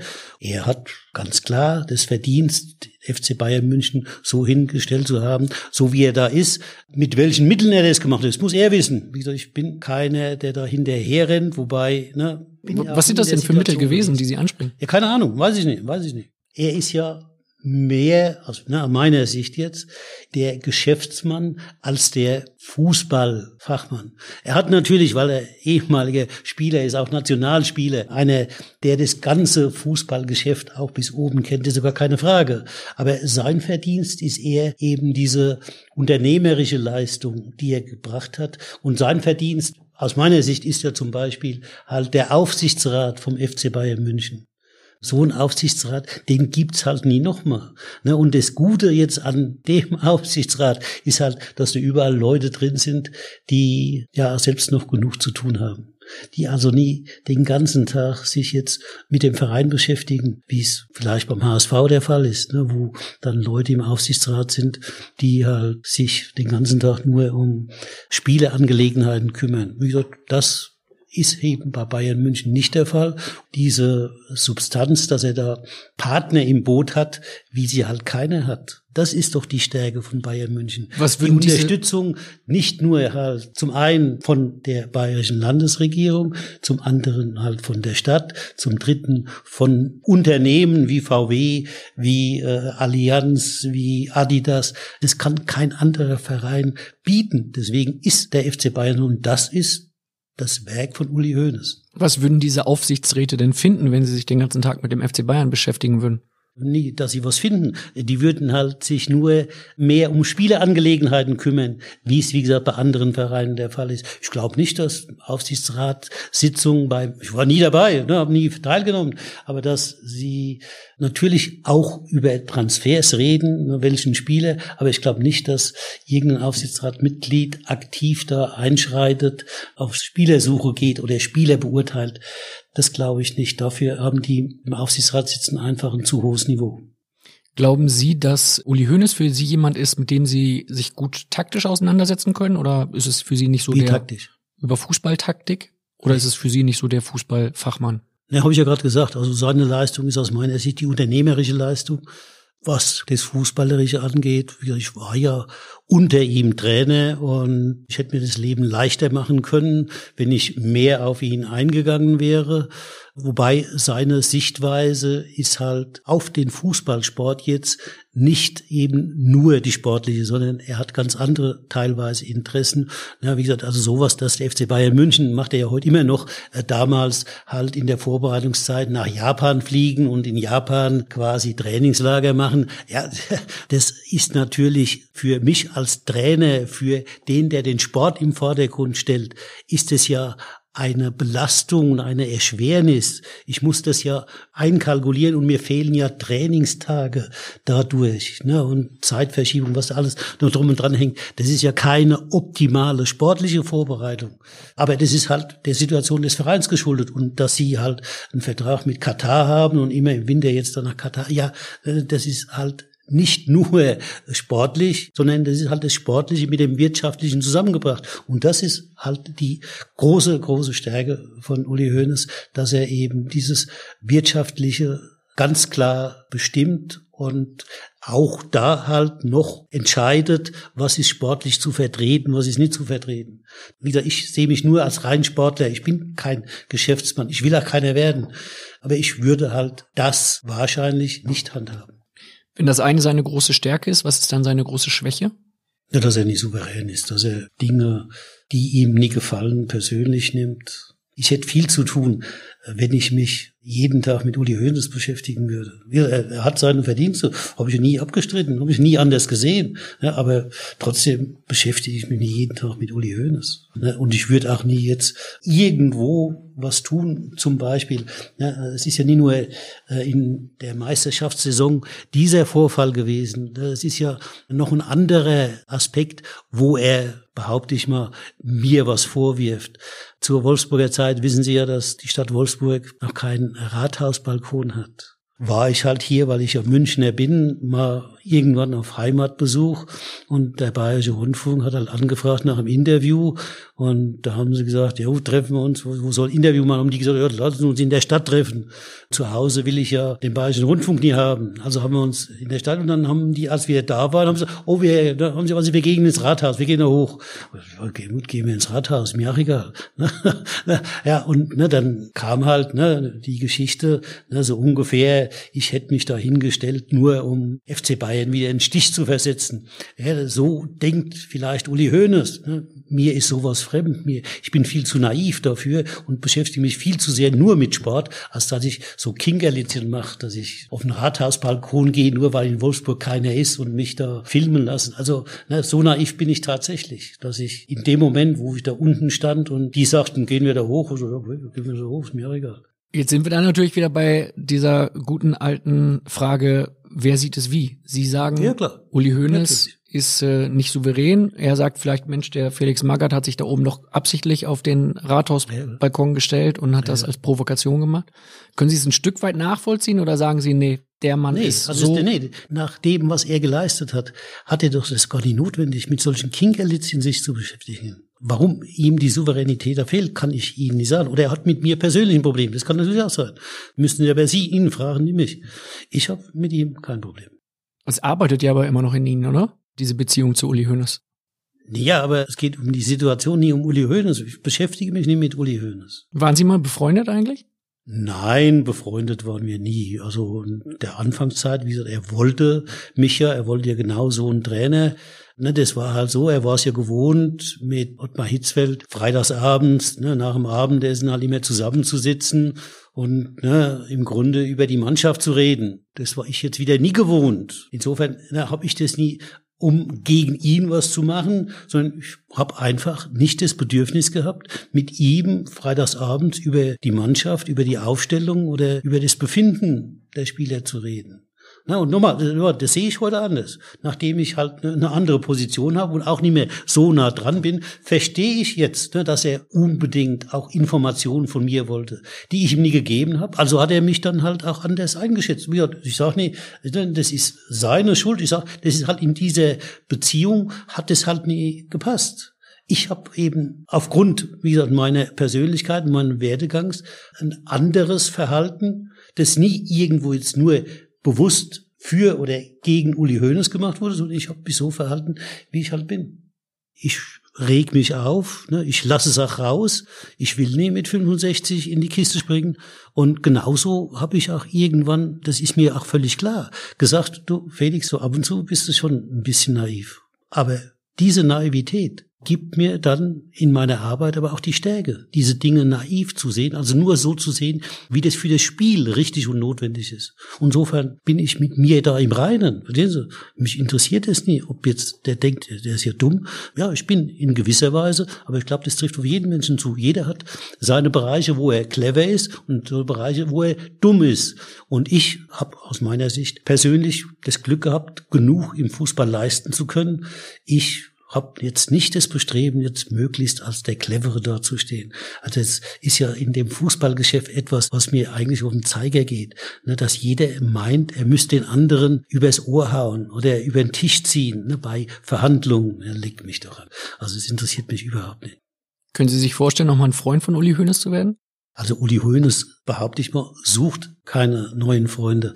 Ich ja auch nicht. Also neue Freunde sucht man vielleicht, wenn man 20 ist. Ne? Aber in unserem Alter, da weiß ich nicht, ob er neue Freunde sucht. Also ich nicht. Also Sie haben kein Interesse dran? Nee, ich suche keine, also ich suche nie, äh, auch nie Uli Hoeneß, ich suche auch keine neuen Freunde. ich bin froh, wenn ich mit den Alten zurechtkomme. Aber wenn ich mich kritisieren muss, na, hätte ich mich immer so kritisiert, dass ich halt es nicht geschafft habe, in meiner Zeit mein Privatleben in die Reihe zu kriegen. Sprich, alte Kontakte zu halten oder ich bin es halt immer, das ist halt so mein Werdegang, immer gewohnt gewesen. Als junger Mann war ich halt in meiner Kleinstadt einer der besten Fußballspieler. Also hat man immer für mich gerne was gemacht. Ne? Und ich habe dann halt auch als Fußballspieler sind sie immer in der Situation, dass alle was für sie tun wollen, dass alle glauben, sie müssten ihnen noch das abnehmen, da helfen und dort mitmachen. Also ich bin immer in der Situation gewesen, dass man mir irgendwas abnehmen wollte oder abgenommen hat. Insofern bin ich halt so dran gewesen gewöhnt. Ne, ich komme halt nie auf die Idee, jetzt auf irgendjemanden zuzugehen, völlig egal, wie er heißt. Ne, sondern ich freue mich, dass ich zum Beispiel jetzt neulich, als ich beim Bayerischen Rundfunk war, mit dem ehemaligen Skisprungtrainer Schuster zusammengekommen bin, weil den habe ich vom Fernsehschirm her immer als gut und sympathisch empfunden. Jetzt treffe ich den mal da im Studio und muss sagen, ne, hat mich gefreut und mit dem würde ich gerne mal mich austauschen über Training oder über sowas. Ne, aber es ist nie so, dass ich jetzt ihn äh, belästigen wollte, jetzt, äh, dass er einen neuen Freund kriegt oder so mit mir. Nein, ich würde es gern, aber wenn es nicht, dann ist es halt nicht. Ich bin halt niemand, der auf andere Menschen zugeht, sondern ich bin immer im Grunde vereinnahmt worden von anderen und das habe ich mir halt angewöhnt. Deswegen habe ich auch alte Kontakte, nie weil ich es nie wollte, sondern ich habe es einfach nie hingekriegt, diese Kontakte zu halten. Ist es so ein Grundproblem im Fußball, dass wenn große Persönlichkeiten aufeinandertreffen, die auch gewohnt sind, dass viel für sie gemacht wird, dass es dann irgendwann mal knallen kann? Ja gut, im Fußball ist es halt vielleicht deswegen deutlicher, weil man im Fußball schon ein bisschen enger zusammen ist als jetzt im Wirtschaftsleben. Der Vorstandsvorsitzende von der Deutschen Bank, der wird nie so oft mit dem Vorstandsvorsitzenden von der Commerzbank, auch wenn die ziemlich nah beieinander arbeiten, der wird nie viel mit dem zu tun haben, sondern nur, wenn er muss. Ne? Während du als Fußballtrainer oder Fußballmanager läufst du dir ja immer jede Saison mindestens zweimal über den Weg, ne? vielleicht dreimal sogar oder viermal oder fünfmal. Also von daher ist halt durch den engeren Kontakt im Fußball, glaube ich, die Situation schon so. Ne? War das denn auch etwas, was äh, auf Schalke dann zu einem Krach mit Clemens Tönnies geführt hat? Natürlich spielt da Uli Hoeneß auch wieder mal eine Rolle. Ja? Er, ja, er ist ja mit Tönnies befreundet. Was glauben Sie, was hat er gemacht? Oder was wissen Sie? Ja gut, also was ich ja weiß, was ja heute selten gemacht wird und was halt für mich erstmal Bedingung ist, wenn ich eine Situation beurteilen will, muss ich an den Anfang zurückgehen und nie mittendrin anfangen. Clemens Tönnies hat mich angesprochen, da hat er einfach Glück gehabt. Eigentlich hatte ich bei Wolfsburg einen Vertrag zwei Jahre plus ein Jahr. Aber ich habe mir dann halt im Vorfeld, weil ich ja nie wusste, wie es lief, habe ich mir ausbedungen, dass wir bis zum 31.12. der zweiten Saison das dritte Jahr bestätigen müssen. So, jetzt kam halt, wie die, wie das Leben halt dann so spielt. Keiner hat es gewollt, aber äh, auf einmal sollte ja VW von Porsche gekauft werden. Das war natürlich eine kritische Phase fürs Unternehmen. Und mein Ansprechpartner in Wolfsburg, wie gesagt, das hatte ich mir damals ausbedungen, weil ich immer mit einer Person nur diskutieren wollte und nie mit fünf, das kann ich nicht, weil jeder hat eine andere Meinung und dann geht's aus meiner Sicht, da geht zu viel verloren. Also mein Ansprechpartner war der damalige Finanzvorstand Pötsch. Er hat, er sagt es ja auch, keine Ahnung von Fußball. Das will ich glauben, aber er ist ein sehr intelligenter Mensch.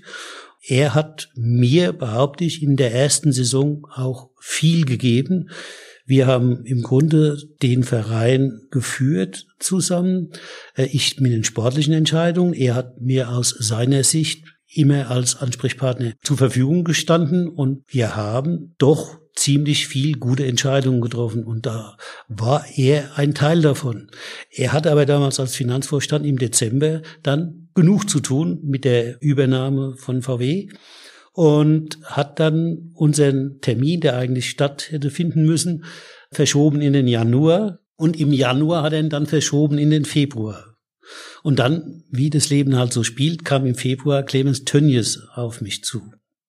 Ich habe natürlich nicht nur wegen Schalke 04, sondern natürlich habe ich, weil ich mit der Unterstützung von denen, die im Verein also Mitverantwortung getragen haben, die im Unternehmen also auch mit für den Verein gearbeitet haben, habe ich nicht die Unterstützung gesehen, die aus meiner Sicht notwendig ist, um wirklich erfolgreich zu sein. Ich habe mir gerade gesagt, dass ich glaube, dass Uli Hoeneß deswegen halt großartige Leistung vollbracht hat, weil er den Verein auf eine ganz, ganz breite Basis gestellt hat und sehr, sehr viel Unterstützung hat. Und die hat mir halt in Wolfsburg gefehlt.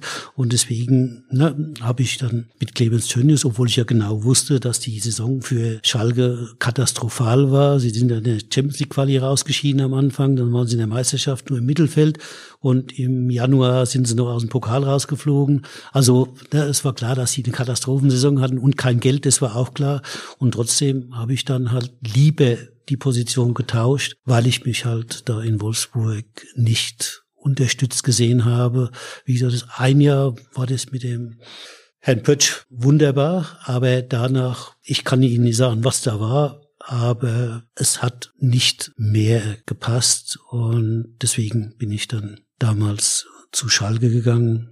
Die Beziehung zwischen Tönnies und Hönes ist klar und deswegen glaube ich auch, es ist also nur ein Glaube, ich kann es nie beweisen, nach dem, was ich da erlebt habe, war ein wichtiger Punkt Manuel Neuer, klar, dass so ein Spieler wie Manuel Neuer, der damals auch schon, glaube ich, Nationalspieler war, aber noch nie die Nummer eins, hatte aber natürlich Perspektiven, sprich Angebote wie sich dann herausgestellt hat, war halt der FC Bayern ein sehr großer Kandidat und aus dem, was ich da erlebt habe, kann ich halt nur den Schluss ziehen, dass der Transfer Manuel Neue schon, als ich kam, in Gelsenkirchen entschieden war dass es keine Entscheidung war, die später gefallen ist.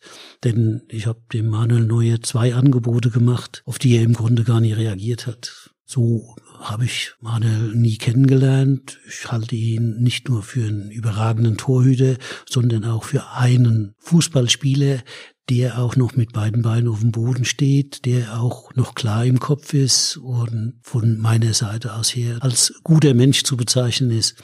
Und von daher habe ich mich darüber gewundert. Ich glaube, dass das ein Knackpunkt war, denn natürlich hat man von Schalker Seite aus dann mich angesprochen, wann müssen wir mal neuer verkaufen, spätestens ne, in, nach der Abschluss der zweiten Saison, weil er dann nur noch ein Jahr hatte. Und ich habe dann gesagt, nee, mal ein neuer, den verkaufen wir nicht. Das mache ich nie mit. Weil ich argumentiert habe, äh, lieber ne, spiele ich mit Manuel Neuer ein Jahr noch vielleicht in der Champions League, krieg dann über die Champions League über 30 Millionen, kriegt dann allerdings keine Ablösesumme, ist klar, aber das ist mir lieber, als wenn ich jetzt 30 Millionen krieg und ich verpasse dann die Champions League Qualifikation anschließend. Wieder deswegen glaube ich, dass das schon längst klar war und dass man gar nicht mehr verhandeln wollte und deswegen war ich dann halt auch ein Problem für die handelnden Personen. Für Hönes und Tönnies, oder? Vor allem für Tönnies, ja. Für Hönes weiß ich nicht, dem kann das, glaube ich, egal sein. Manchmal bin ich danach unnachgiebig und insofern habe ich gar keinen Zweifel daran gelassen, dass ich Manuel Neuer nie verkaufen will. Das wäre halt nie zu erklären gewesen. Das heißt, aus Ihrer Sicht ist es so, Sie mussten gehen, damit Neuer verkauft werden kann. Genau. Und deswegen mussten dann auch irgendwann Gründe her. Und so ist es ja durchaus üblich in dem Geschäft, dass man dann halt hintenrum über Medien dann das eine oder andere lanciert, damit derjenige nicht mehr ganz so gut dasteht. Wem machen Sie da einen Vorwurf? Das, das Clemens Tönnies nein, also das hätte ich ja ändern können, indem ich gesagt hätte, du, okay, ich habe mir das überlegt, na, wir verkaufen ihn. Das ist nicht, dass ich jemanden einen Vorwurf mache. Das ist halt so die Situation gewesen. Das ist mir auch erst nachher, im Nachhinein gekommen. Nochmal, ich bin ja viel zu, wie gesagt, fokussiert und viel zu intensiv in der Tagesarbeit, als dass ich mir in Ruhe über sowas Gedanken machen kann. Ich habe mir natürlich Gedanken gemacht, Manuel Neuer verkaufst, verkaufst, nee, wie ist die Situation? So, nee, gibt für mich keinen Grund. Er hätte ja sagen können, du, Herr Magath, muss Ihnen was sagen. Ich glaube, das gibt ne, für uns, für den Verein ein Problem, wenn wir nicht mehr, dann hätte ich mit mir reden lassen. Also wie gesagt, mit dem Herrn Pötsch habe ich da öfter über Dinge geredet und ich habe auch Dinge nicht gemacht, wenn der damalige Finanzvorstand VW gesagt hat, nein, dann okay, dann machen wir es nicht. Also das war für mich kein Problem. Aber es ist ja schon ein Vorwurf an Clemens Tönnies, wenn Sie sagen, Mensch, das war ein abgekartetes Spiel und das ist kein Vorwurf. ich wurde nein, darüber ist, nicht nein, informiert. Nein, nein, nein, nein. Hier, natürlich rutscht mir auch mal ein Vorwurf raus, aber eigentlich will ich keine Vorwürfe machen, sondern das ist einfach die Situation dargestellt. Warum auf einmal die Stimmung und das war ja schon, wie gesagt, im Laufe der Rückrunde von der ersten Saison dann gegen mich aufgekommen ist. Da gab es ja überhaupt keinen Grund. Also von der Leistung her und ne, von dem Auftritt der Mannschaft her gab es ja nie, den Hauch eines Argumentes gegen mich. Und trotzdem ging es ja schon los, dass die Fans damals sich beschwert haben, ich habe ein Freundschaftsspiel gegen Red Bull Leipzig abgemacht. Aber Sie klagen ja schon an, dass Clemens Tönnies Ihnen da nicht die hundertprozentige Wahrheit erzählt hat, aus Ihrer Sicht. Ich klage nie an, nein, das, das ist so Journalistendeutsch. Ne? Der Journalist, der Magath, der wie was was mault oder ne, da wird er mit so Adjektiven rumgeast, wird immer was gegen jemand. Nein, ich habe doch Verständnis, wenn Uli Hoeneß eine andere Position hat als ich. Das Formulieren wir es anders. kein Problem. Formulieren wir es anders. Sie bewerten es aber nicht gerade als Fair Play, dass Clemens Tönnies aus Ihrer Sicht Manuel Neuer an den FC Bayern verkauft hatte und Ihnen es nicht Nein, Im offen Nachhinein sehe ich das als der Grund, warum sich Clemens Tönnies im Laufe der Rückrunde sich gegen mich gestellt hat. Es ging ja dann, wie gesagt, noch weiter, dass am Ende oder nach Ende der Saison, die ja sehr erfolgreich war, hat Clemens Tönnies dann bei ihren Kollegen der Bildzeitung ein Interview gegeben. Da saß ich in New York. Dann höre ich, Clemens Tönnies gibt Interview, Bildzeitung. Ja, der Magath, der kann äh, in der neuen Saison nur für so viel einkaufen, wie er verkauft hat. Das lese ich in New York. Ja, da habe ich dann halt gleich ein Interview im Kicker gegeben, habe gesagt, ich brauche 30 Millionen. Nur so kann ich die Mannschaft auf Champions League Niveau bringen. Gott sei Dank habe ich das damals gesagt, weil so kam es dann auch hinterher. Wir waren ja bis im Halbfinale der Champions League, was Schalke vorher und bisher nachher nie mehr geschafft hat. Wie gehen Sie heute auf Clemens Tönnies zu, wenn Sie ihn sehen?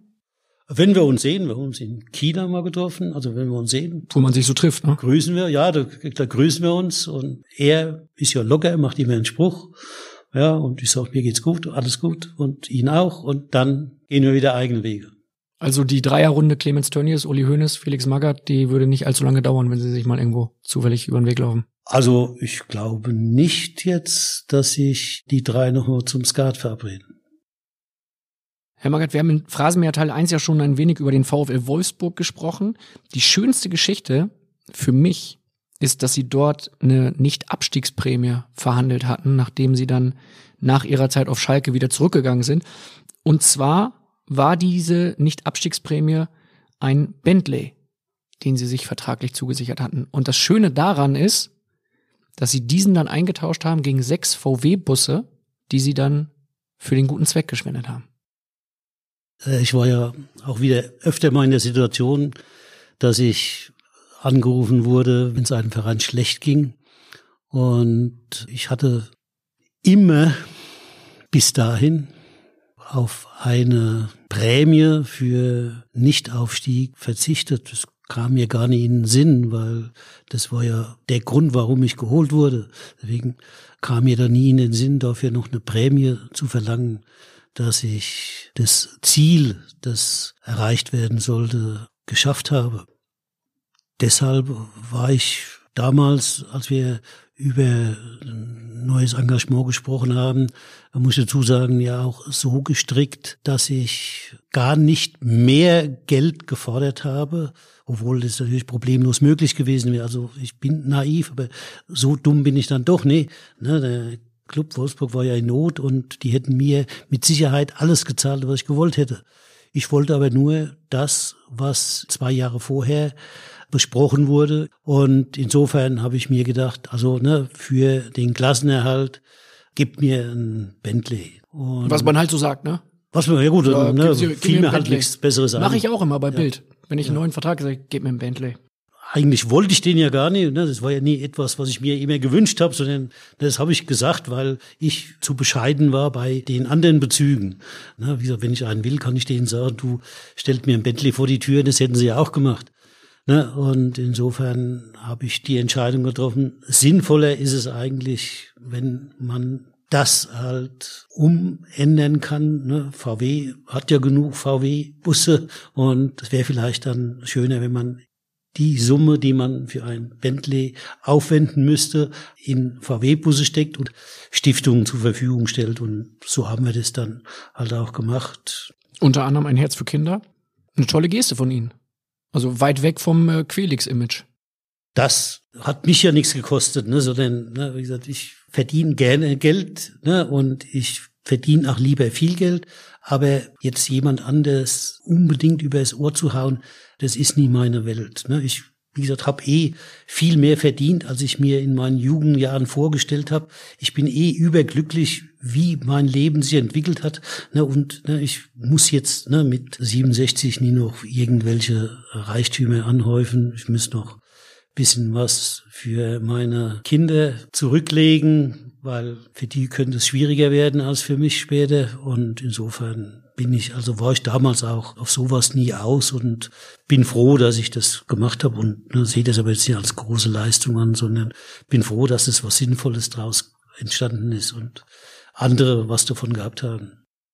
Eine Frage, um das Thema Wolfsburg dann noch abzuschließen, die aus der Facebook-Gruppe Phrasenmäher kommt, dreht sich um den wie heißt er jetzt, Mount Magath, Hügel der Leiden. Wie, ja. wie bezeichnen Sie das Ding? Nächstes ist einfach eine Trainingsmöglichkeit und ich glaube, dass es ganz sinnvoll ist, bergauf und bergab zu laufen und deswegen haben wir den Spaziergang ja auch auf den Berg gemacht, weil ich Mit das Grafitsch, für ja. sinnvolle Trainingseinheit halte und da in Wolfsburg sonst halt alles relativ flach ist und dass man dann in den Wald fahren muss, um ein bisschen eine Steigung zu haben, äh, haben wir dann sowas hingestellt. Sowas habe ich mal vorher gesehen und zwar in Villarreal in Spanien.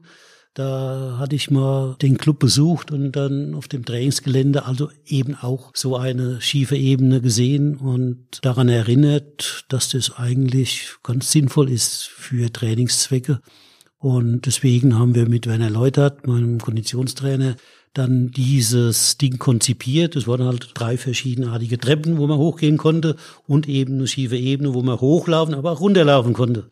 Na, wenn man gewollt hat, das kann man ja auch als Trainingszweck einsetzen. Und von daher glaube ich, dass es eine sinnvolle Maßnahme war.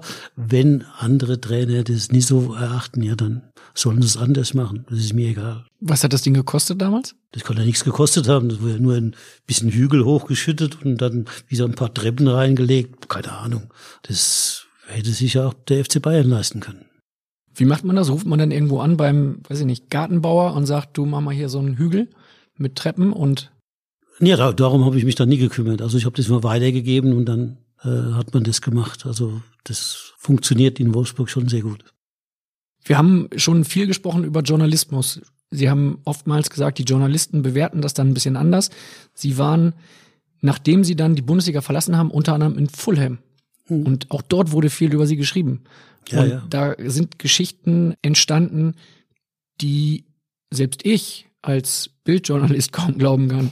Unter anderem, dass Sie dem Spieler Hangeland geraten haben, eine Oberschenkelverletzung mit Käse zu behandeln. Das ist natürlich, ne, wie immer, das kennen Sie ja als Journalist, dummes Zeug.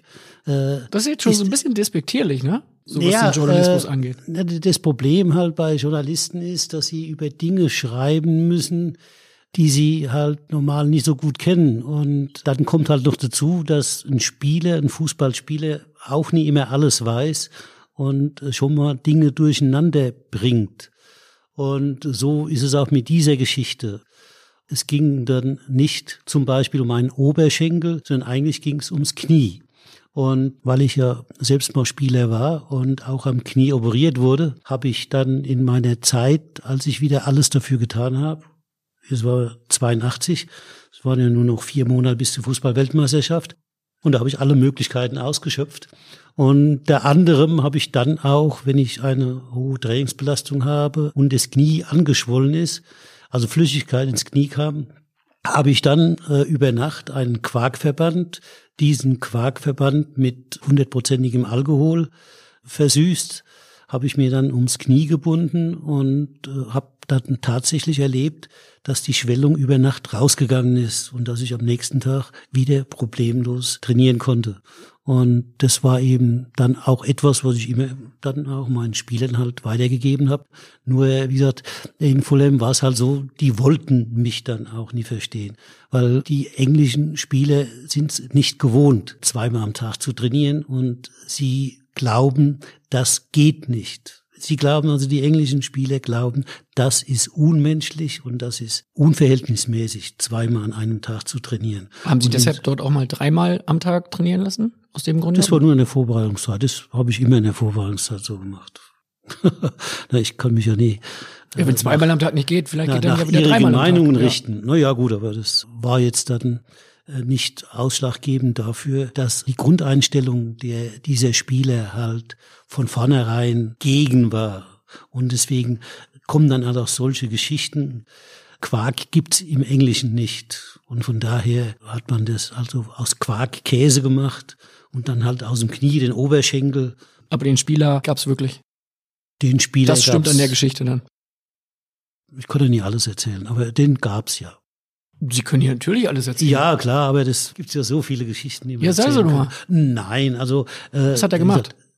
Ja, ich glaube, es war mein zweites Spiel in Fulham zu Hause gegen Chelsea, also gegen die Mannschaft von Jose Mourinho.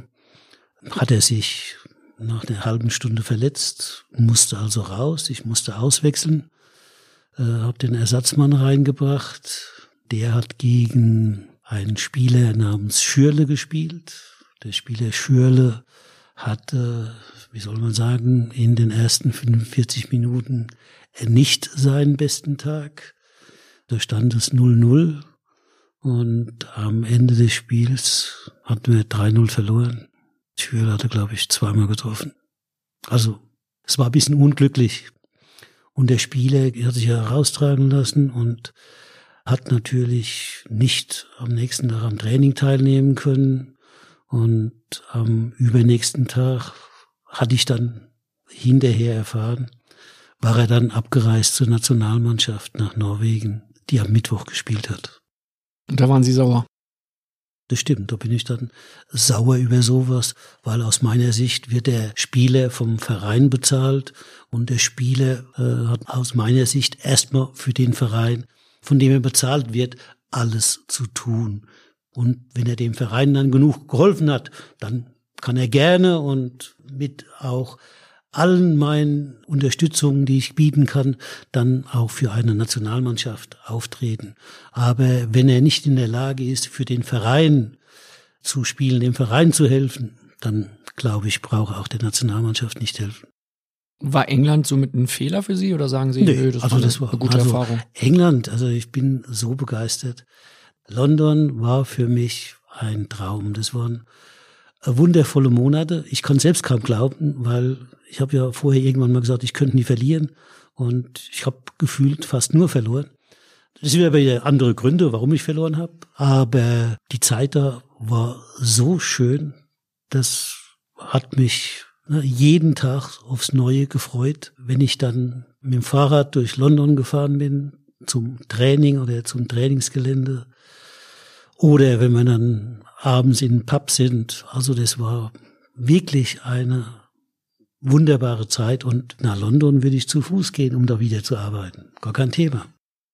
Stimmt es, dass Sie damals die gesamte Mannschaft mal in Ihrer Trainerkabine haben antanzen lassen?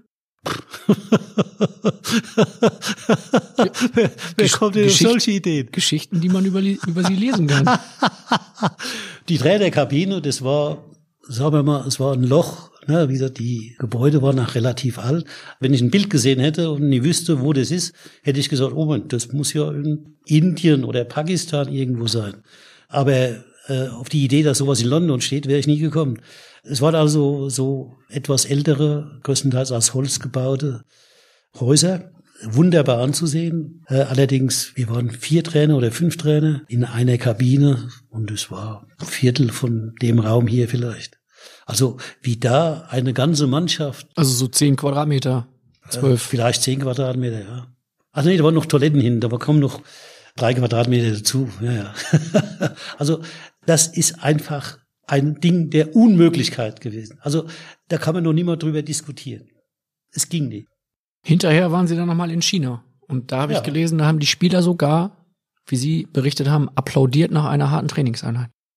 Das ist bei denen wohl so. Und wenn die eine harte Konditionseinheit überstanden hatten, haben sie da gestanden, haben applaudiert. Deswegen in China ist alles anders. Die haben mir dann auch am Ende sogar eine Träne nachgeweint. Das ist mir hier dann nicht so oft passiert. Wir wollen natürlich auch nochmal über Ihre Karriere als Spieler reden. Das können wir jetzt vielleicht nicht mehr ganz so ausführlich machen wie über Ihre Trainerkarriere, sonst wären wir noch sechs Stunden hier. Ach, ich habe Zeit. Also ich hab, ich hab also dann bleiben wir hier. dann, dann bleiben wir hier. Sie haben eine unglaubliche Karriere hingelegt beim HSV, die auch schon relativ unglaublich begonnen hat. Sie wurden vom damaligen HSV-Präsidenten Krohn verpflichtet, weil er sie so oft am Sonntag in der Sportschau gesehen hat. Sie haben für Saarbrücken gespielt ja. in der zweiten Liga. Ja. Und der HSV-Präsident hat dann am Sonntag die zweite Liga geschaut. Nicht alle Spiele kamen damals ja. live oder in Ausschnitten. Nur Ausschnitte, ja. Sie können es besser erzählen. Also wissen Sie mehr als ich. Ich weiß nur, dass ich seine Fernsehliebe war und ich deshalb vom Hamburger Sportverein ein Angebot erhalten hatte, da hatte ich auch ein Angebot von Fortuna Düsseldorf gehabt. Aber ich bin dann nach Hamburg, habe mich da mit dem Dr. Peter Grun getroffen und es hat mich beeindruckt und habe mich dann entschieden, das Angebot vom Hamburger Sportverein von Dr. Peter Grun anzunehmen. Was hat Sie so beeindruckt am HSV? Na, die Mannschaft war damals schon gut, die war damals Vizemeister gewesen äh, als ich hoch bin. Und Pokalsieger, glaube ich, sind sie geworden. Äh, nicht glaube ich, sondern das weiß ich, dass sie Pokalsieger geworden sind, weil wir dann in der Saison drauf im UEFA Cup damals gespielt haben. Und das hat mich halt schon beeindruckt. Da war doch der alte Baum, war ja noch gegenüber der Geschäftsstelle. Und das hat alles schon ein Niveau gehabt, das weder in Aschaffenburg, äh, auch nie in Saarbrücken so da gewesen ist. Also das war für mich schon letztendlich eine andere Welt. Und ich habe dann gesagt, okay, weiß nicht, ob ich das pack, aber ich gehe hin und versuche, so weit wie ich komme, in Hamburg zu spielen. Der Start war dann ein bisschen holprig für Sie, ne? Ja, wie es halt so ist, wenn man zu der Mannschaft kommt, die erfolgreich war, sagt ihr gerade, ne, Pokalsieger. Da waren dann Spieler wie Buffy Edmeier, Blankenburg, Björn Mose, für mich ja mehr oder weniger Idole. Ne? Aus der zweiten Liga habe ich die nie gekannt, sondern nur vom Fernsehen her. Und von daher war das für mich schon ein Riesenschritt dahin. Und wie gesagt, ich habe dann nicht das Selbstbewusstsein gehabt zu sagen, okay, die stecke ich auch in die Tasche, sondern habe gesagt, okay, mal sehen, mal gucken, wie weit wir kommen. Und äh, auf meiner Position gab es dann noch einen Kurt Eigel neben Buffy Edmeier, der auch ein sogenannter Zehner war. Und ich war halt der Dritte im Bunde. Und deswegen habe ich mich dann auch zu Beginn der Saison in der Jumbo-Mannschaft eingefunden. Da hat der HSV damals eine Veranstaltung gemacht mit zwei Spielen. Die HSV-Mannschaft hat gegen eine englische Mannschaft gespielt und die zweite, die Jumbo-Mannschaft, hieß HSV Extra und die hat gegen irgendeine Mannschaft aus Tokio gegen Hitachi gespielt. Und da war ich dabei, eine Woche vor Saisonstart. Und dann habe ich auch folgerichtig und logisch beim Saisonstart auf der Bank gesessen und nicht gespielt. Sie haben dann sogar mit einer Rückkehr nach Saarbrücken geliebäugelt, ne? Ja gut, klar. Der erste FC Saarbrücken, da hatte ich ja zwei wunderbare Jahre verbracht. Hatte dann nach Saisonstart irgendwann mal wieder angesprochen, weil nochmal auf meiner Position waren mit zwei Leute. Äh, man hat eben Buvi Edmeier gespielt, mal Kurt Eigel. Kurt Eigel war der Favorit vom Trainer. Buvi Edmeier war der Favorit vom Manager. Und ich bin da hinzugekommen und daher war nicht klar, wie sich das dann entwickeln würde. Also es hat die ganze Vorrunde gedauert. Und dann hat wieder das Schicksal zugeschlagen. Am Ende der Vorrunde hat sich Kurt Eigel schwer verletzt, hat einen Kreuzbandriss sich zugezogen. Damit ist er dann für die Rückrunde ausgefallen. Und Buffy Edmeier, weil der Trainer nicht so auf ihn gestanden hat, hat er so ab und zu mal ein Späßchen mit dem Trainer gemacht, was der dann wieder nicht so gut gefunden hat. Also der Trainer wollte dann Buffy nicht. Und so war in der Rückrunde der Weg für mich frei gewesen mich in die HSV-Mannschaft zu spielen. Sie haben dann 1977 in der B-Nationalelf so überzeugt, dass Sie sogar in die A-Nationalelf berufen wurden. Mhm. Ein 2 zu 1 gegen Belgien hat damals den Ausschlag gegeben, dass Sie dann zum A-Nationalspieler wurden. Ja. War das so das Hintertürchen, dieser Auftritt in der B-Nationalelf, dann sowohl in der ja, A-Nationalelf sich durchzusetzen, als dann auch beim HSV komplett? Natürlich war für mich das schon mal ne, äh, etwas, woran ich ja vorher nie gedacht hätte, dass ich mal B-Nationalmannschaft spielen könnte. Insofern war das ja schon eine Anerkennung, mit der ich gar nicht gerechnet habe. Und ich habe da auch erstmal gar nicht weitergedacht, ne, dass das gleich bis zur A-Nationalmannschaft führen kann, war mir damals eigentlich nicht im Sinn. Aber durch meinen Wechsel zum Hamburger Sportverein wurde mir das halt dann ermöglicht, weil ich dann beim HSV, wie gesagt, in der Rückrunde eine feste Größe geworden bin, hatte also mich im Laufe der Saison zum Stammspieler entwickelt und damit, das machen ja die heutigen Bundestrainer auch nie anders, dass sie immer talentierte junge Spieler, die sie in der Bundesliga gezeigt haben, nur ich musste damals halt schon eine ganze Saison mich zeigen, bevor ich dann die Berufung bekommen habe für die A-Nationalmannschaft. Und damals war das für mich auch, das habe ich ja gemerkt, das war ja nach meiner ersten Bundesliga-Saison ein Schritt zu groß. Also ich bin ja kam rein, mein erstes Spiel war gegen Jugoslawien damals noch. Ja, und da wollte ich natürlich dann möglichst gut alles machen. Und da habe ich dann kennengelernt, wie der so ist. Ja, da bin ich dann nur der Musik hinterhergelaufen, habe zwar gespielt, aber war halt nur dabei. Ne? Im Grunde habe ich keinen Ball berührt, also überspitzt gesagt. Und von daher äh, war der Auftritt nie ganz so glücklich und auch dann nach der Südamerika-Reise damals äh, auch mit zwei Einsätze in Uruguay und dann Mexiko war meine Nationalmannschaftskarriere danach erstmal beendet.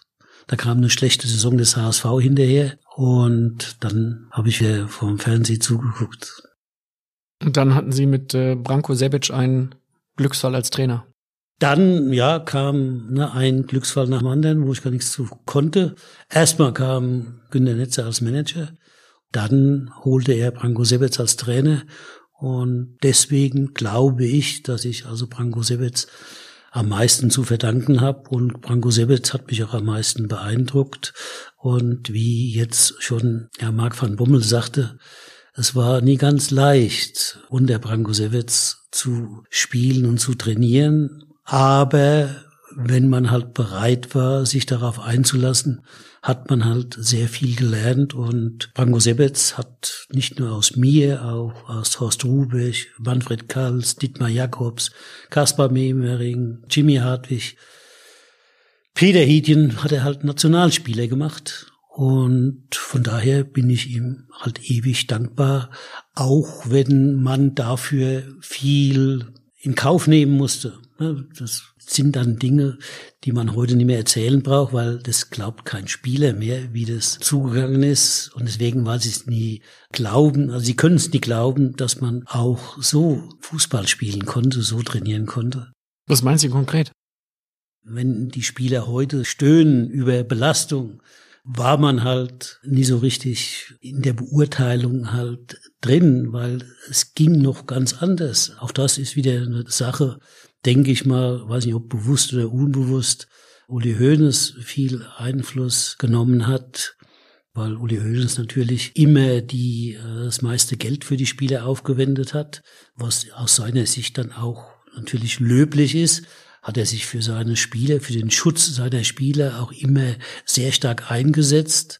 Insofern spielen wir ja mittlerweile körperlosen Fußball und bei einem Körperkontakt, der in einem Fußballspiel vielleicht mal vorkommt, dann ist es so, dass jetzt jemand fällt, der fällt hin, schreit, schmerzverzerrtes Gesicht, wälzt sich und dann muss oftmals auch notwendigerweise mindestens ein Physiotherapeut, manchmal ein Physiotherapeut und ein Doktor kommen. Die haben heilende Hände, kann so ein Spieler dann auch gleich wieder weitermachen. Sowas gab's halt zu der Zeit nicht, sondern da hat man dann auch schon mal über den Schmerz hinaus trainiert bei Vorkommnissen wie Zweikämpfen oder so. Jetzt möchte ich noch einmal nachfragen, welche Rolle schreiben Sie Uli Hoeneß da konkret zu bei diesem Schutz der Spieler? hat ja viel Geld immer für die Bayern-Spieler investiert oder mehr Geld als andere. Äh, insofern war er ja immer darauf bedacht, sobald ein Spieler im Zweikampf also mal einen blauen Fleck abgekriegt hat, da hat er sich ja dann immer lautstark halt geäußert. Und damit, glaube ich, hat er schon den Weg bereitet, dass wir in unserem Fußballspiel davon abgekommen sind, dass ein Zweikampf einfach ein Element des Spiels ist und dass ein Zweikampf auch natürlich mal geführt werden muss, indem er seinen Körper einsetzt und dass es dann, wenn man den Körper einsetzt, durchaus mal passieren kann, dass man ihn nicht 100 Prozent regelkonform einsetzt, sondern auch mal ein Foulspiel begeht. Das gehört halt zum Spiel dazu. Früher jedenfalls. Ne, heute ist es ja verpönt und wird ja geächtet, ein Foulspiel. Das wird ja im Grunde sofort mit einer Gelb- und wenn möglich mit einer roten Karte bestraft. Und Sie glauben, dass das ein Verdienst von Uli Hoeneß ist?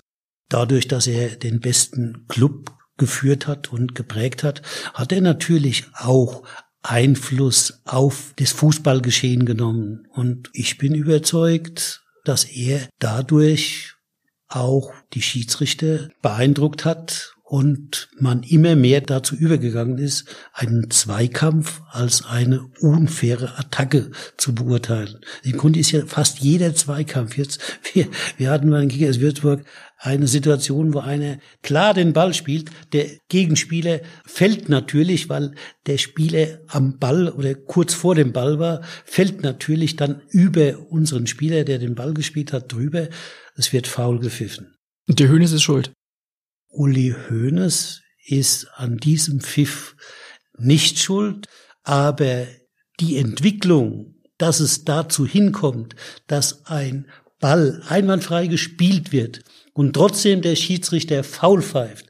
Diese Entwicklung ist auch mit von Uli Hoeneß ausgegangen, ja. Also hat Uli Hoeneß die Schiedsrichter nicht nur beeindruckt, sondern auch beeinflusst.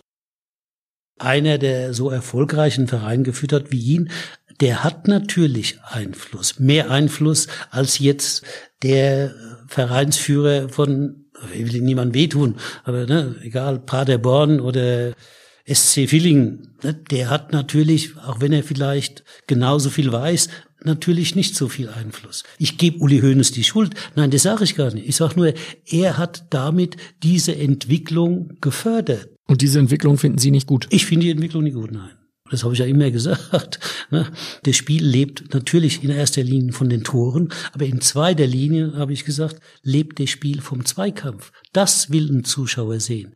Dass die Menschen um den Erfolg ringen. Und zwar mit Einsatz. Wenn Sie sich zum Beispiel Handball angucken, da hören Sie die Spieler nicht weinen. Und was glauben Sie, was da auf die Socken gibt beim Hallenhandball?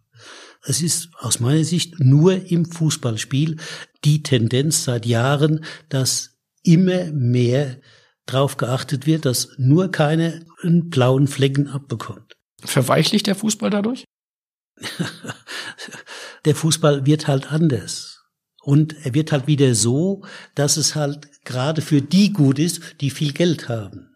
Weil die können sich immer die besten Spieler kaufen. Weil ein Fußballspiel, auch das habe ich mal vor Jahren, und nicht nur ich, das Schöne an dem Fußballspiel war ja immer, dass sie eine Leistung von technisch schlechteren und taktisch schlechteren Spielern ausgleichen konnten mit Einsatz und Laufbereitschaft. Dieses hat sich ja immer mehr verändert. Das können sie heute nicht mehr, weil ja jeder Angriff, der mit dem Körpereinsatz geschieht, sofort als Mordanschlag behandelt wird und diskriminiert wird als Absicht, ne, den Gegner zu zerstören. Das ist eine Entwicklung, die es hier gibt. Komischerweise in England im Jahr 2021 wird ein Zweikampf immer noch so geführt wie 1980. Da hat sich nichts verändert. Obwohl wir auch in England schon 2021 haben. Und da redet auch keiner drüber. Das ist wieder nur eine Frage der Kommunikation. Es ist wieder eine Frage, wie zum Beispiel Journalisten, sprich die Fernsehkommentatoren, diese Szene beurteilen. Weil es ist ja manchmal haarsträubend, wie einer eine Zeitlupe sieht und dann noch falsch kommentiert. Das ist ein Wahnsinn, wie das geht. Und kein Mensch sagt was. Jeder lässt es über sich ergehen, weil wenn ich jetzt sowas sage, bin ich wieder ja der Böse, der ja wieder Nestbeschmutzer und der wieder im Gestern lebt. Ich weiß das, ist schon klar. Aber das ist ja erstaunlich, wie sowas kommunikativ geht. Also wenn ich Leute treffe, die Fußball gucken, ich treffe keinen, der sagt, diese Schauspielerei von den Spielern, dass sich immer am Boden wälzen und liegen bleiben, das finde ich aber klasse. Das ist ja so richtig belebend für ein Fußballspiel. Ah, das will ich gerne sehen. Komischerweise treffe ich so Leute nicht. Ich weiß nicht warum. Also vielleicht habe ich den verkehrten Umgang. Das kann natürlich sein. Das glaube ich gar nicht. Ist denn äh, Uli Hoeneß auch für diese Schauspielerei dann verantwortlich? Sie machen jetzt wieder das, was ein typischer Journalist macht. Ich habe gesagt, Uli Hoeneß hat auch diese Entwicklung mit geprägt oder gefördert. Ich sage nie, er ist dran schuld. Er hat aus seiner Sicht, weil er hat halt Spieler für 30 Millionen. Wenn die Kickers aus Würzburg haben keinen Spieler für 30 Millionen. Die werden auch nächste Woche keinen Spieler für 30 Millionen kaufen. Deswegen haben die Kickers aus Würzburg ablösefreie Spiele. Und dann ist vielleicht derjenige, dem der Club gehört, nicht ganz so empfindlich, wenn ein Spieler immer einen Zweikampf führen muss und im Zweikampf vielleicht auch einen blauen Fleck bekommt. Darum geht's doch. Es geht doch darum, dass hier nur noch das Geld im Vordergrund steht und nicht mehr der Sport. Das ist doch das Thema und nicht Uli Hoeneß. Uli Hoeneß interessiert mich nach wie vor nicht. Aber ich weiß halt, wie die Entwicklung war. Im Gegensatz zu jüngeren Kollegen von Ihnen zum Beispiel, die seit einem Jahr über Fußball schreiben. Die wissen nie. Deswegen sage ich, wie das eigentlich mal angefangen hat, das Fußballspiel. Also es ist die Diskussion ums Geld am Ende. Ja, natürlich. Das ist die entscheidende Entwicklung in den letzten Jahren. Die den Fußball kaputt machen. Nicht den Fußball, den Sport, Fußball. Wenn ich sehe, wie unsere Handballnationalmannschaft vor drei Jahren oder wann sind sie mal Weltmeister geworden. Ich weiß noch, mit welchem Einsatz die gespielt haben. Und ich war begeistert. Da bin ich auch nicht der Einzige, der Sport so sieht, dass man Einsatz sehen will. Die reden ja alle von Einsatz. Die Kommentatoren, alle reden von Einsatz. Nur wenn einer wirklich mal Einsatz bringt, dann wird er fertig gemacht. Dann wird er diskriminiert. Dann wird aus dem Einsatz, den der bringt, ein Foul. Ist natürlich selbstverständlich. Spieler wollen nur Fouls machen, die wollen gar nichts anderes. Ja, und der wird übel beschimpft. Deswegen macht ja auch kaum noch einer einen Foul. Und wehe, jemand hat jetzt tatsächlich, weil er zu spät gekommen ist, den Gegner getroffen, ja, dann entschuldigt er sich gleich 15 Mal. Mit einer Frage schaffen wir den Bogen jetzt 32 Jahre zurück, denn 1979 wurden Sie durch einen TV-Beweis kurzfristig gesperrt. Sie ja, sollen aber, nur, den, aber nur vorübergehend. Sie sollen den Gladbacher Spieler Horst Wohlers, sagen wir mal, im Gesicht erwischt haben. Und es gab einen riesen Eklat. Ja, aber, aber Sie wissen, dass der mich gefault hat. Ja. Also ich habe keinen Foul gespielt. Er hat mich gefault. Das ist ja auch sowas, was aus meiner Sicht verkehrt läuft in der ganzen Gesellschaft. Ne? Ursache und Wirkung. Nie, der, der ursächlich dafür verantwortlich ist, wird bestraft, sondern der, der sich durch die Ursache hat zu einer Handlung hinreißen lassen, der wird heute immer bestraft. Das war im Mittelfeld, aber ich glaube in der gegnerischen Hälfte, als mich Horst Wohlers gefault hat. Und man war halt sehr engagiert beim Spiel. Man wollte gewinnen. Und wenn man dann gefault wurde, war man auch sauer. Und ich war da natürlich kurzfristig auch richtig sauer. Und bin nach dem Foul hoch. Der stand ja genau vor mir. Und da habe ich ihm ins Gesicht gelangt. Sie wurden dann kurzfristig gesperrt, dann wiederum wurden sie freigesprochen. Es gab ja. beim DFB ein Riesentheater. Man hat damals festgelegt, es gibt, nie, es gibt niemals einen TV-Beweis. Ja aus heutiger Sicht mit dem Videoschiri wirkt diese ganze Diskussion, dieser ganze Vorfall so ein bisschen skurril, ne? Surreal. Nee, aber Sie sehen ja, dass die damals recht gehabt haben.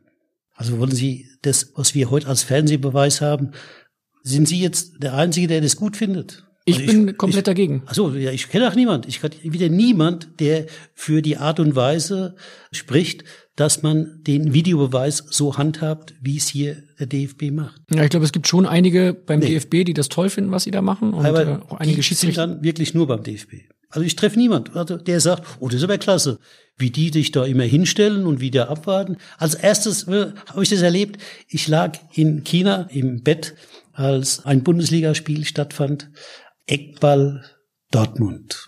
Der Ball kommt rein, wird abgewehrt. Der Ball kommt nach, glaub, halb rechts außen. Zwei Spieler gehen nach vorne in den Strafraum. Steht im Grunde frei vorm Tor. Abschluss. Der Torwart hält, lenkt den Ball zu Eckball. Dann ist das Spiel unterbrochen. Dann bleibt's unterbrochen. Dann kommt der Videobeweis. Dann wird die Szene angehalten und dann wird fortgesetzt das Spiel mit einem Elfmeter für Dortmund. Das ist für einen Zuschauer so richtig begeisternd, wenn er im Bett liegt, nachts um drei und sieht dann, okay, Eckball abgewehrt, Gegenangriff. Uh, ja, was glauben Sie, wenn der den Ball ins Tor geschossen hätte? Damals gab es ja noch Zuschauer im Stadion. Der schießt in Augsburg den Ball ins Tor, alle jubeln, Tor, und dann sagt in Köln irgendeiner, sagt, mm -mm, haha, edgy badgy, kein Tor, Elfmeter für Dortmund. Das hätte ich gern erlebt, wie das dann ausgegangen wäre. Sie sind nicht so der große DFB-Freund aktuell, ne? Das hat nichts mit aktuell zu tun. äh, ich Grundsätzlich. bin, na, na, na, pass auf. Ich habe eine andere Vorstellung von Verbandsarbeit. Ich glaube, dass der Verband viel, also nicht nur der DFB, wie gesagt, das gilt ja für die UEFA, FIFA ganz genauso.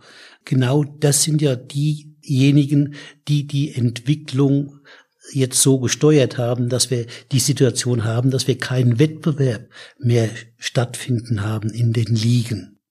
Das ist ja doch ein Witz, wenn jetzt jemand behauptet, die Fernsehgeldverteilung wäre fair.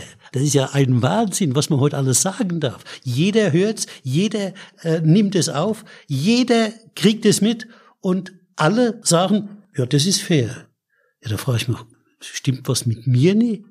Das ist fair, wenn Kickers Würzburg als Aufsteiger sieben Millionen Fernsehgeld bekommt und der Hamburger Sportverein, der in der gleichen Liga spielt, der es ja vorher schon mal 25 Millionen mehr bekommen hat als die Kickers aus Würzburg, der in dann der darauffolgenden Saison nochmal 15 Millionen mehr bekommt. Und die spielen alle in einer Liga und das ist ein Wettbewerb und das geht alles gerecht zu. Das ist fair.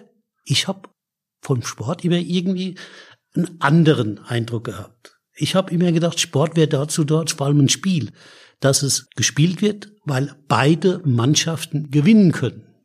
Das ist für mich ein Spiel. Das macht auch den Reiz eines Spieles aus.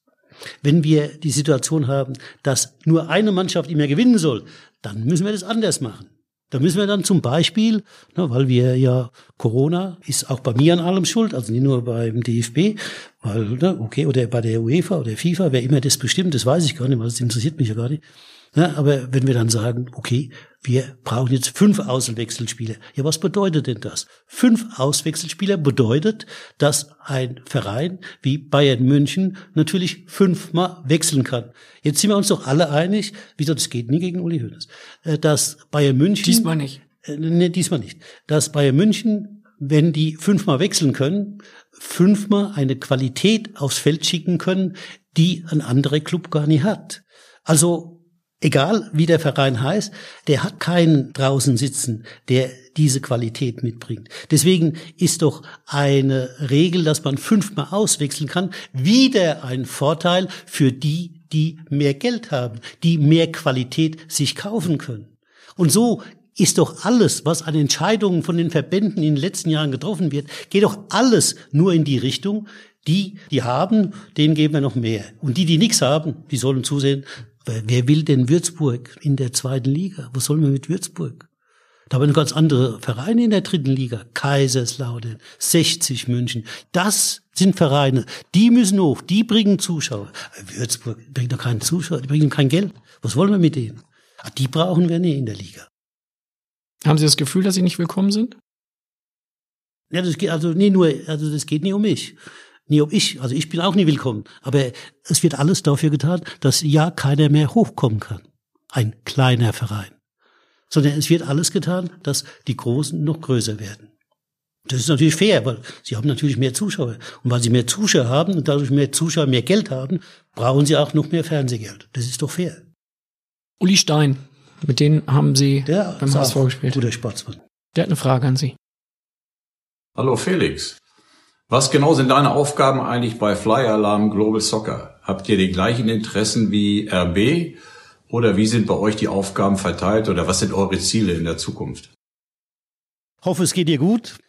Freut mich, dass du dich noch dafür interessierst, was ich so treibe.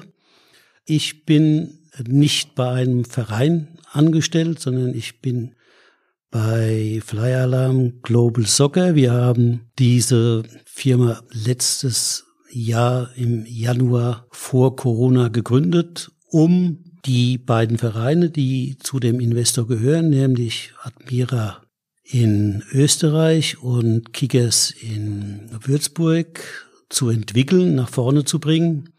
Und ich habe damals gesagt, meine Aufgabe besteht darin, mitzuhelfen, bessere sportliche Entscheidungen zu treffen, damit die beiden Vereine sich nach vorne entwickeln. Wie immer ist auch in so einem Fall halt die Frage der Beurteilung, was ist Erfolg, wann ist Erfolg da oder was ist mehr Erfolg, als dass man damit gerechnet hat, was ist weniger Erfolg. Gut, letztendlich sind wir mit den Kickers in die zweite Liga aufgestiegen. Das kann man dann natürlich als Erfolg verbuchen. Und äh, mit der Admira in Wien sind wir auf dem Niveau, wo wir letztes Jahr auch waren. Da sind wir also in dem Jahr nicht weitergekommen. Wir, das Jahr war natürlich durch oder ist anders verlaufen durch die Corona-Krise, als alle das gedacht haben. Keiner war vorbereitet. Auch ich natürlich nicht. Ich habe auch bei meiner Einführung gesagt, ich kenne die dritte Liga nicht, ich kenne die österreichische Liga nicht. Da muss ich mich erstmal reinfummeln. Und bevor halt dieses Reinfummeln losging, wurde erstmal der Spielbetrieb eingestellt. Also insofern, sagen wir, habe ich jetzt nicht die Möglichkeit gehabt, mich mit den Ligen vertraut zu machen und habe jetzt nur als Entscheidungsgrundlage halt das, was im Verein passiert. Und da muss ich, da ich in dem Verein tätig bin, mich mit den Verantwortlichen im Verein halt abstimmen und da reden wir dann über eben Entscheidungen, zum Beispiel, welche Spieler wir verpflichten, welche Trainer verpflichtet werden oder welche Manager verpflichtet werden. Also solche perspektivische Entscheidungen, die will ich mittreffen und mitverantworten. Ich habe auch immer jedem gesagt, ich will nicht der Trainer der Vereine sein. Also ich kann, weil ich auch nie vor Ort bin oder selten vor Ort bin, kann ich auch nicht die Verantwortung für das Training übernehmen oder für die Entwicklung der Spieler, sondern ich, wie gesagt, stehe zur Verfügung. Das war meine Vorstellung, mit den Trainern zu reden, ihnen meine Erfahrung die ich als Trainer gesammelt habe, weiterzugeben, mitzugeben, um sie dadurch in die Lage zu versetzen, Entscheidungen zu treffen, die letztendlich für den Verein gut sind oder besser sind, als es vielleicht vorher gewesen wäre. Und so sehe ich meine Aufgabe und so habe ich das bisher auch versucht zu handhaben also mitzuhelfen, einen Verein zu entwickeln. Wie gesagt, was aber aufgrund der Corona-Situation natürlich auch nicht möglich war. Sie sind unter anderem mit äh, Uli Stein sehr erfolgreich gewesen beim äh, Hamburger Sportverein. Sie sind ja. dreimal Meister geworden. Sie haben den Europapokal der Pokalsieger gewonnen. Sie haben im Landesmeister Cup das entscheidende 1 zu 0 gegen Juventus Turin geschossen 1983. Herr Magath, Sie sind Europameister 1980 geworden, zweimal Vize-Weltmeister. Wir haben jetzt noch nicht so viel über Ihre Karriere als Spieler gesprochen. Trotzdem haben Sie jetzt die ehrenvolle Aufgabe, eine Top 11 aufzustellen. Eine Top 11 der Spieler, mit denen Sie zusammengespielt haben. Mhm. Sie können auch Spieler einfließen lassen, die Sie trainiert haben. Sie können auch sagen, komm, ich habe so viel erlebt im deutschen Fußball. Ich stelle zwei Mannschaften auf eine derer, mit denen ich zusammengespielt habe und eine, die, die ich trainiert habe. Ich glaube, Sie sind gut vorbereitet, ne?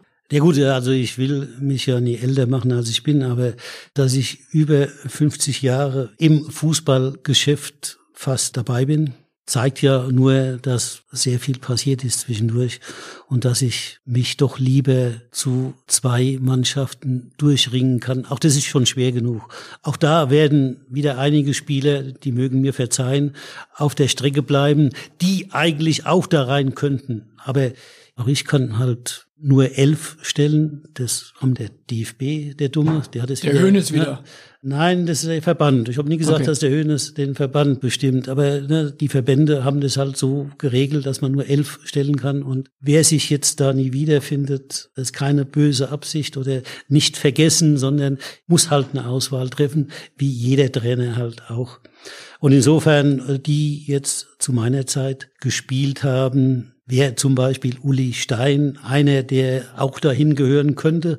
Aber da ich auch mit Sepp Meyer zu tun hatte, muss ich dann zugestehen, dass eben auch ein Sepp Meyer vielleicht noch ein bisschen erfolgreicher war. Also der steht im und Tor. Mir geht's halt, wie gesagt, immer, ich bin Profi, es geht nur um den Erfolg, nicht um Sympathien. Ja, damit Deswegen muss Uli Stein da, jetzt leben. Also damit muss Uli Stein jetzt leben oder auch Toni Schumacher, der muss auch damit leben, dass Sepp Meyer bei mir im Tor steht. Mit den Innenverteidigern habe ich natürlich äh, meinen dann Mannschaftskollegen, weil das war auch einer der besten, mit denen ich je zusammengespielt habe, Dietmar Jakobs. Zu der Zeit, äh, als ich Spieler war, haben wir noch eine ganz große Auswahl an super Innenverteidigern gehabt.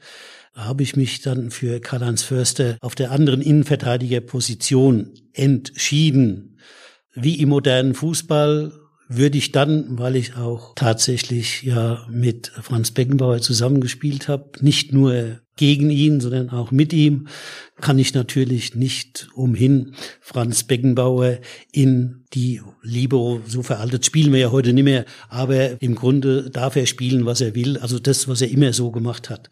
Auf der rechten Seite, auch da kann ich nur auf meinen ehemaligen Mannschaftskameraden zurückgreifen, Manfred Kals. Manfred Kals spielt im Grunde keine Rolle mehr irgendwo irgendwann. Der ist und so der erfolgreichste HSV-Spieler aller Zeiten. Da gibt's gar keinen Zweifel. Allein was er an Bundesligaspielen hat, allein was er an Länderspielen hat, was er an Europapokalspielen hat, was er für den HSV an Titeln mit gewonnen hat. Da gibt's keinen, der so viel erreicht hat wie Manfred Kals. Auch in der Nationalmannschaft hat er sehr viel erreicht. Und auf der linken Seite, der dann beim HSV durchs Probetraining gefallen ist, der sich versucht hat, in diese damals Top-Mannschaft einzubringen, Andreas Brehme, der nicht genommen wurde. Aber Andreas weiß, dass ich ihn dann nach Saarbrücken gebracht habe, weil er auf mich einen guten Eindruck im Training gemacht hat. Andreas hat dann auch eine Karriere hingelegt. Nicht nur, weil er das entscheidende Tor dann geschossen hat, so bin ich nie geeicht, auch wenn das natürlich beeindruckend ist, in so einer Situation diese Nervenstärke zu haben und den Ball so souverän da unterzubringen im Tor. Im Mittelfeld ist Bernd Schuster, der hat überragend gespielt. Aber auch Lothar Matthäus darf im Mittelfeld natürlich nie fehlen. Und auf der anderen Seite gehört natürlich dann auch Paul Breitner dazu, der dann sich hier nicht auf der linken Verteidigerposition wiederfindet, wie beim FC Bayern München bei den großen Erfolgen, sondern im Mittelfeld, wie er bei seinem Nationalmannschafts-Comeback nach 1980 gespielt hat. Sturm Mitte habe ich zwei Torjäger. Wie gesagt, da kann ich, weil ich Horst Rubech als einen sehe, der wesentlich aufgrund seiner Persönlichkeit eine Mannschaft mitgebracht hat, kann ich Horst Rubech in die Spitze stellen, neben Karl-Heinz Rummenigge. Nicht, weil er Bayern-Vorstand ist, sondern weil er natürlich in seiner Zeit einer derjenigen war, der in der Sturmmitte anerkannt und bei jeder Mannschaft hätte spielen können. Und diese Mannschaft kann natürlich nie nur ein Trainer beherrschen, sondern da brauchen wir zwei und das ist halt Ernst Habbel und Branko Sebetz. Ne, die beiden hätten diese Mannschaft, bin ich sicher, zum Weltmeister gemacht. Das ist eine gute Truppe. Sie stellen sich selbst gar nicht auf? Nein, nein. Bernd Schuster, mit dem habe ich auch auf dem Zimmer gelegen bei der Nationalmannschaft, muss ich den Vortritt geben. Er war dann nochmal auf der Position besser, weil er egoistischer war als ich. Ich war jetzt für so eine Mannschaft zu mannschaftsdienlich. Wie hat mein damaliger Trainer immer Ernst Happel gesagt, ja, der rennt zu viel. Würden Sie niemals sagen über den Spieler, ne? Ja gut, weiß ich nicht, aber äh, wie gesagt, das habe ich schon behalten, habe ich mitgenommen und von daher glaube ich, dass Bernd Schuster der Richtige für diese Truppe war. Ja, und diese Truppe könnte auch gegen meine Trainerauswahl Sie sind top vorbereitet, Herr Magel. Wenn ich das sagen darf, Sie haben mir sogar ein Schema aufgemalt. Ja, ja gut, das, das geht ja, ja nicht anders. Was glauben Sie, wer da jetzt alles noch hinten rübergefallen ist? Ah, das darf ich ja gar nicht sagen. Hoffentlich wird mir Mehmet verzeihen, denn ich kann nicht nur die mögliche Leistung, die man hätte bringen können, beurteilen, sondern ich muss die Leistung beurteilen, die man gebracht hat. Und deswegen muss ich schweren Herzens zum Beispiel auf Mehmet Scholl verzichten in der Mannschaft. Fangen wir erstmal von hinten an. Ne? Ich habe natürlich auch äh, Manuel Neuer trainiert und ich weiß, wie toll Manuel Neuer ist, dass er vielleicht auch etwas kompletter ist als den, den ich jetzt ins Tor gestellt habe, nämlich Oliver Kahn. Aber Oliver Kahn war natürlich einer, der noch mehr versucht hat, Einfluss zu nehmen auf die Mannschaft, in die Mannschaft.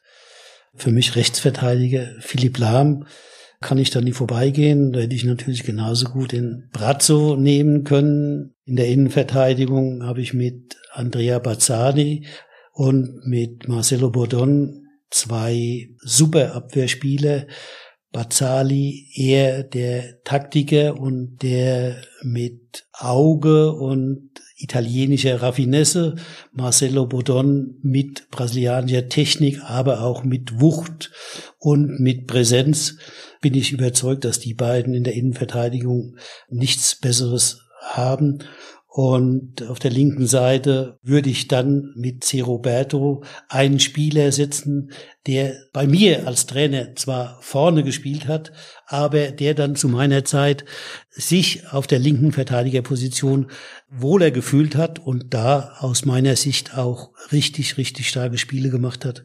Im Mittelfeld mit Marc van Bommel und mit Ivan Rakitic und Michael Ballack habe ich dann drei Spieler, die alle drei laufstark waren, aber auch sehr präsent, technisch gut, also ein Spiel initiieren konnten, Offensivspiel, aber auch defensiv gearbeitet haben, also auch den Gegner kontrollieren konnten.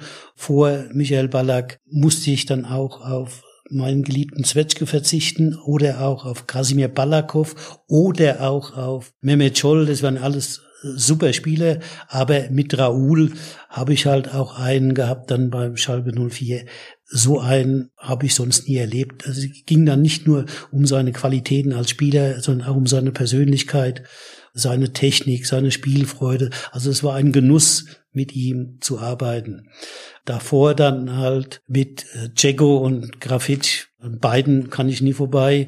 Auch wenn jetzt Grafitsch außer in Wolfsburg international nie so in Erscheinung getreten ist. Aber ich sag, er war mein wichtigster Spieler.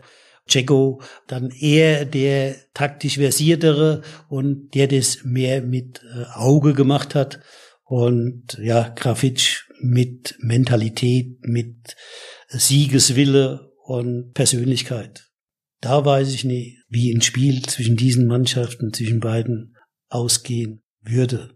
Bei Andy Herzog können wir noch sagen, er wäre auch mit im Kader, aber er hat den Bus verpasst wahrscheinlich. Andi, der kam leider zu spät, ja, ja das stimmt. Das Ansonsten ärgerlich. hätte er auch die Berechtigung, der ist noch Bastian Schweinsteiger, der, der ist ja nicht so. Den Sie mittlerweile auch kennen, also auch vom Gesicht ja, her. Ja, also ich würde ihn auch jetzt wiedererkennen. Ja, ja, ne? Und aber trotzdem, ne, das ist das Los eines Trainers. Es wird ja so nie berücksichtigt von Journalisten. Ein Trainer muss halt entscheiden. Und dann wird immer gerne, ach, der macht den nie und der ist nicht so gut angesehen und der ist ihm zu frech und der ist ihm was weiß ich. Nee, das stimmt gar nicht. Sondern ich muss mich als Trainer für den entscheiden, wo ich glaube, dass der am ehesten das Spiel für diesen Verein oder für diese Nationalmannschaft gewinnt. Glauben Sie, dass Yogi Löw für diese Mannschaft ins Stadion gehen würde oder würde er da auch nur Sky gucken? Die brauche sich nie anzusehen. Wie finden Sie ihn das, dass er gar nicht ins Stadion geht? Geht er nie ins Stadion? Nicht so oft. Und ja gut, er ist ja Weltmeister, warum soll er ins Stadion gehen? Ist doch klar. Also wenn ich Weltmeister wäre, würde er auch nicht ins Stadion gehen. Aber ich bin halt nur Vize-Weltmeister. Deswegen gehe ich vielleicht noch mal. Aber das glaube ich Ihnen nicht. Ich glaube, Sie würden ja. trotzdem ins Stadion gehen. Wie finden Sie das, dass ein Bundestrainer sich gar nicht so oft im Stadion blicken lässt? wie, wie, wie soll ich denn das finden? Wie gesagt, das? Jeder Trainer ist halt eine eigene Persönlichkeit und jeder Trainer muss es so machen, wie er das für richtig hält und empfindet. Und da gibt's nie äh, aus meiner Sicht besser oder schlechter, sondern jeder ist anders. Nur als Profi zählt nur der Erfolg. Ich war nie ein Freund von Rehagel, aber ich sag jetzt mit dem Abstand und im Nachhinein, es gab keinen erfolgreicheren, besseren Trainer wie Otto Rehagel. Er hätte sicher nicht, sagen wir, mit Mannschaften, die ich trainiert habe, wie VfB Stuttgart, diese jungen Wilden, hätte er wahrscheinlich nicht so viel Erfolg gehabt. Aber ich hätte auf keinen Fall mit den Mannschaften, wie er sie zusammengestellt hat, Erfolg gehabt. Wir waren einfach von der Philosophie her viel zu weit auseinander. Aber trotzdem kann ich doch akzeptieren, dass Otto Ehagel mit Kaiserslautern aufgestiegen und Meister geworden. Das sind so Situationen, wo du sagst, das ist außergewöhnlich. Und ja, der Höhepunkt ist natürlich, wiederhole mich, ich weiß es, das haben ja ältere Menschen immer, immer so an sich, mit Griechenland Weltmeister werden. Das Europameister. Ist, äh, Europameister werden, ja, sehen Sie. Das ist einfach gigantisch. Um das Thema Löw abzuschließen, glauben Sie, dass er noch Erfolg haben wird mit der Nationalmannschaft? Ich kann in die Zukunft sehen. Man sollte aber nicht davon ausgehen. Also wäre es Zeit, dort etwas zu verändern. Da müssen Sie mit dem DFB reden. Die haben ja verschiedene Gremien. Die reden ja alle darüber und kennen sich alle aus. Irgendein Gremium wird schon zu einer Lösung kommen. Und die ist dann richtig, egal wie sie ist. Warum sollte man nicht davon ausgehen, dass er nochmal Erfolg haben wird? Ja, weil es nie den Eindruck macht. Also ich weiß nicht, wer jetzt die Gewissheit hernimmt nach den Auftritten unserer Nationalmannschaft, dass wir erfolgreicher sind als früher. Also schauen Sie nicht so optimistisch auf die nächsten Turniere. Nee, ich mache mir keine Gedanken, weil ich habe damit ja nichts zu tun. Ich kann nur jetzt nicht mit meinem Geld zu den Wettbüros gehen und alles auf Deutschland setzen. Wie viel würden Sie noch auf Deutschland setzen? Nein, wieso? Ich bin ja Fußballtrainer, ich darf hier gar nicht wetten. Und genau dazu hat Thomas von Hesen noch eine Frage, weil zum Abschluss zweier sehr inhaltsstarken Phrasenmeer-Folgen wollen wir natürlich noch mal ein bisschen was Versöhnliches zum Ende finden. Also es kommt keine Frage mehr zum Thema Uli Hoeneß oder keine Frage mehr zum Thema DFB. Jetzt hören wir noch einmal Sie Thomas wollen ja nur eine Versöhnung mit Uli Hoeneß? Nee. Lieber Felix, hier spricht der Thomas von Hesen. Äh, grüß dich, hoffe alles äh, ist gesund bei dir und deiner Familie. Äh, Felix, ich habe mal eine Frage. Und zwar, wenn du so auf der Tribüne sitzt und guckst die Spiele deiner Mannschaften an, juckt es dich nicht manchmal so und sagst, hm, am liebsten würde ich noch mal als Trainer so auf der Bank sitzen und da mal so eingreifen, so nach meinen Vorstellungen. Ähm, weil ich denke, das bleibt ja nie irgendwo auf der Strecke, sondern man ist immer mittendrin und denkt immer, und so kenne ich dich, du bist ein Stratege und denkst immer so als Trainer. Und äh, die Frage, ob es dich wirklich nicht noch mal reizt, auf den Trainerstuhl zurückzukehren. Liebe Grüße an alle. Bis bald, Thomas. Ja, Thomas, äh, schön dich zu hören. Vielen Dank. Äh, ich denke, es geht dir hoffentlich auch so gut wie mir. Thomas, äh, würde ich lügen. Ich habe immer gesagt, ich, wenn ich eine Bezeichnung für mich suchen sollte, habe ich gesagt, ich bin Fußballer. Und von daher selbstverständlich juckt es mich immer mal wieder, wenn ich jetzt den Fußball im Fernsehen sehe oder juckt es mich und reizt mich natürlich zu zeigen, dass die Entwicklung, die ich ja als nicht so schön ansehe, falsch ist, die wir gegangen sind. Wenn ich in der Lage wäre, als Trainer nochmal so zu arbeiten, wie ich das getan habe. Allerdings muss ich halt der moderne Rechnung tragen und sagen, es gibt nur noch wenige Menschen, die sich überhaupt trauen würden, einen Trainer, wie ich es war, äh, jetzt zu verpflichten. Deswegen kann ich mir eigentlich nur vorstellen, wenn endlich mal beim DFB ein Gremium schlau wird und Uli Hoeneß zum DFB-Boss macht, dass ich unter so einem Präsidenten, Uli Hoeneß, als Trainer meine Arbeit fortsetzen könnte. Das hätte richtig Zukunft. Wäre Uli Hoeneß ein guter DFB-Präsident, weil er dann in die Reihe passen würde, derer, die ihrer Meinung nach keine Ahnung von Fußball haben?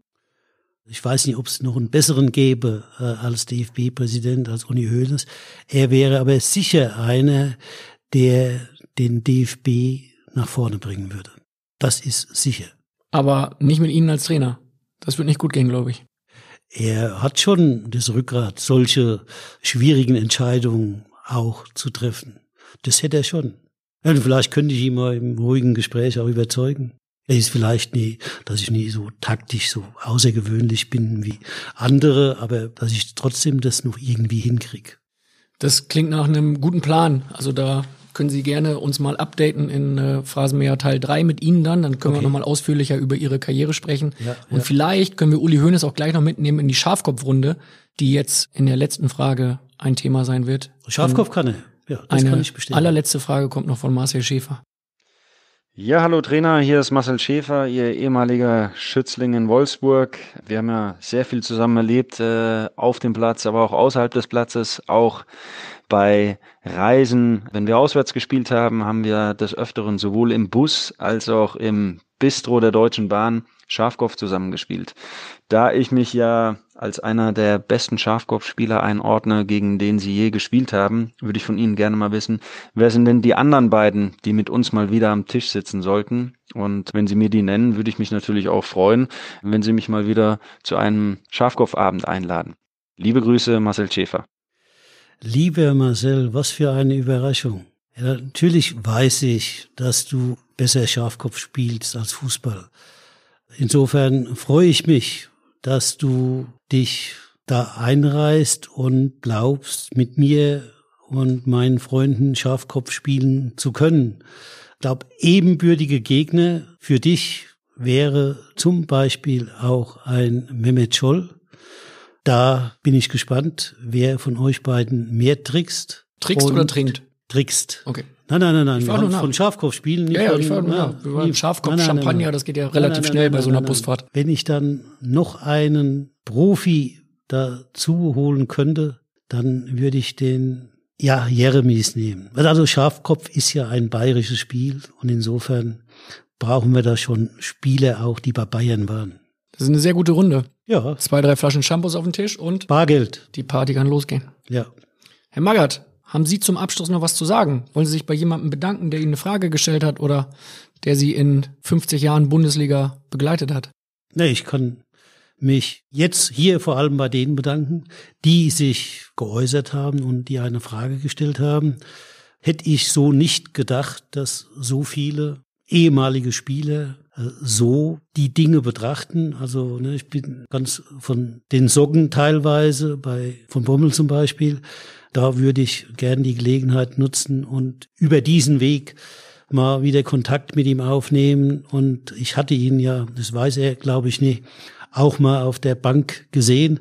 Da war er allerdings nur als Assistent. Von Bert van Marwijk als Ja. Australien-Trainer. Ja, ja, ja. Bei der WM? Auf der Bank gesessen. Ja, das war nie bei der WM, das war im Vorbereitungsspiel in Ungarn, in Budapest. Deswegen weiß er nicht so, dass ich auf der Tribüne gesessen habe und ihn dabei beobachtet habe. Ja, eine tolle Sache. Ich freue mich, dass ich hier zu Gast war und ich war zwar sehr skeptisch am Anfang, aber muss sagen, Sie haben recht gehabt. Das war eine rundrum schöne journalistische Veranstaltung, die mich freut und wo ich jetzt zufrieden heute Abend rechtzeitig ins Bett gehen kann und schlafen kann. Bis wann waren Sie denn skeptisch, wenn ich fragen darf? Ja, im Grunde noch bis zum Beginn. Es ist jetzt nicht das, was ich gewohnt bin und was ich immer mache, so erzählen. Habe ich nachher gesagt, ich gucke eigentlich nicht so sehr zurück. Insofern sitze ich halt auch nie zu Hause und gucke mir ehemalige Spiele an oder beschäftige mich mit irgendeinen Ereignissen in der Vergangenheit. Aber das hat jetzt dann schon mal so in dieser Atmosphäre richtig gut getan. Das freut mich sehr. Wie oft äh, schauen Sie denn das HSV-Tor gegen Juve damals? 83. Also äh, ich bin mit sicher einer, der am wenigsten dieses Tor sieht. Ne? Wenn es zu irgendeinem Jubiläum mal wieder gezeigt wird und ich sitze dann zufällig vor dem Fernseher, sehe ich das vielleicht auch. Aber ich brauche es nicht zu sehen, weil ich weiß ja, ich habe ja genau die Lücke gesehen und weiß genau noch, wie ich da in die Lücke reingeschossen habe, da oben in den linken Winkel. Nochmal alle, die es Vom nicht Torwart glauben. aus gesehen, linker Winkel, ne? Ja, ja, alles, die es nicht glauben wollen, der Ball war unhaltbar. Können Sie es einmal zum Abschluss aus Ihrer Sicht, diese Szene, HSV, Juventus Turin, Finale, Europacup der Landesmeister, einmal aus Ihrer Sicht kommentieren? Ich bin auf der halblinken Position, da wo ich ja eigentlich immer hingehört habe. Die äh, Spielidee bei uns war ja, dass wir mit dem Lars Bastrup den rechten Verteidiger von Juventus Turin auf die andere Seite ziehen, sodass auf der linken Seite Raum entstehen müsste, was sich auch nach ein paar Minuten halt so ergeben hat. Und ich kommt den Ball aus dem Mittelfeld angespielt. Mein Gegenspieler kommt mir entgegen, der steht ein paar Meter weg, weil wir ja noch nicht so nah am Tor waren, aber ich nehme den Ball an und mit nach vorne. Ja, sehe, dass ich angegriffen werde. Wenn ich ehrlich bin, habe ich dann auch mich dran erinnert, wenn du nicht mehr weißt, wohin mit dem Ball, dann schieß ihn einfach ins Tor. Habe ich dann abgezogen, weil ich mir ein Dribbling vor dem Strafraum nicht mehr zugetraut habe, habe ich dann abgezogen und genau die Lücke gesehen und getroffen und über Dino Zoff in den Winkel des Tores, in den langen Winkel reingehämmert, reingelupft, reingeschossen. Ich weiß gar nicht wie, aber irgendwie war er drin. Und wenn wir sowas zum Abschluss als allerletztes von äh, zwei extrem langen und extrem schönen Phrasenmäherfolgen dann nochmal äußern dürfen, wenn Sie das dann nochmal kommentieren, als allerletzter Punkt quasi, dann zeigt das, glaube ich, was für eine großartige Karriere Sie im deutschen Fußball hingelegt haben. Und ich hoffe, dass sie noch ein bisschen weitergeht und wir sie nochmal sehen als Trainer, würde mich sehr freuen. Und wenn Sie irgendwie jetzt in den nächsten Stunden, Tagen Uli Höhne sehen sollten, liebe Grüße. Ne? Mache ich. Vielen Dank. Danke Ihnen, Herr Magath. Danke auch. Falls du jetzt Lust auf weitere entspannte und informative Fußball-Podcasts hast, dann kann ich dir hier und jetzt zwei empfehlen. Zum ersten, Reif ist live. Das ist der Fußball-Podcast von und mit Marcel Reif, der das Geschehen in der Bundesliga analysiert. Da kannst du gut reinhören, da bist du immer auf dem neuesten Stand und hörst, was Marcel Reif über die einzelnen Clubs und über die einzelnen Spieler und Vorkommnisse so denkt. Was du auch super in deiner Podcast-App abonnieren kannst, das ist Jetzt kommt Scholl. Mit Mehmet Scholl, dem großartigen Bayern-Kicker. Der meldet sich nach ausgewählten Topspielen und analysiert diese auf eine sehr fachmännische und coole Art und Weise. Das klingt total angenehm, unter anderem, weil dieser Podcast, genau wie auch Reifes Live und der Phrasenmäher, von Maniac Studios produziert werden. Daher an dieser Stelle ein fettes Dankeschön an die Jungs von Maniac Studios. Das sind Daniel Sprügel und Simon Wimmeler für die Zusammenarbeit. Und ein fettes Danke an die Bildreporter Christian Falk, Tobi Altscheffel, Babak Milani, Kurt Hofmann, Jörg Althoff, Roland Palmert und Ulrika Sickenberger für die Unterstützung bei dieser Produktion mit Felix Magath. Danke an alle, danke natürlich auch an dich fürs Zuhören. Ich melde mich hier wieder, sobald eine frische Folge für dich fertig ist. Und ich freue mich, wenn du dann wieder reinhörst, hier im Phrasenmeerland.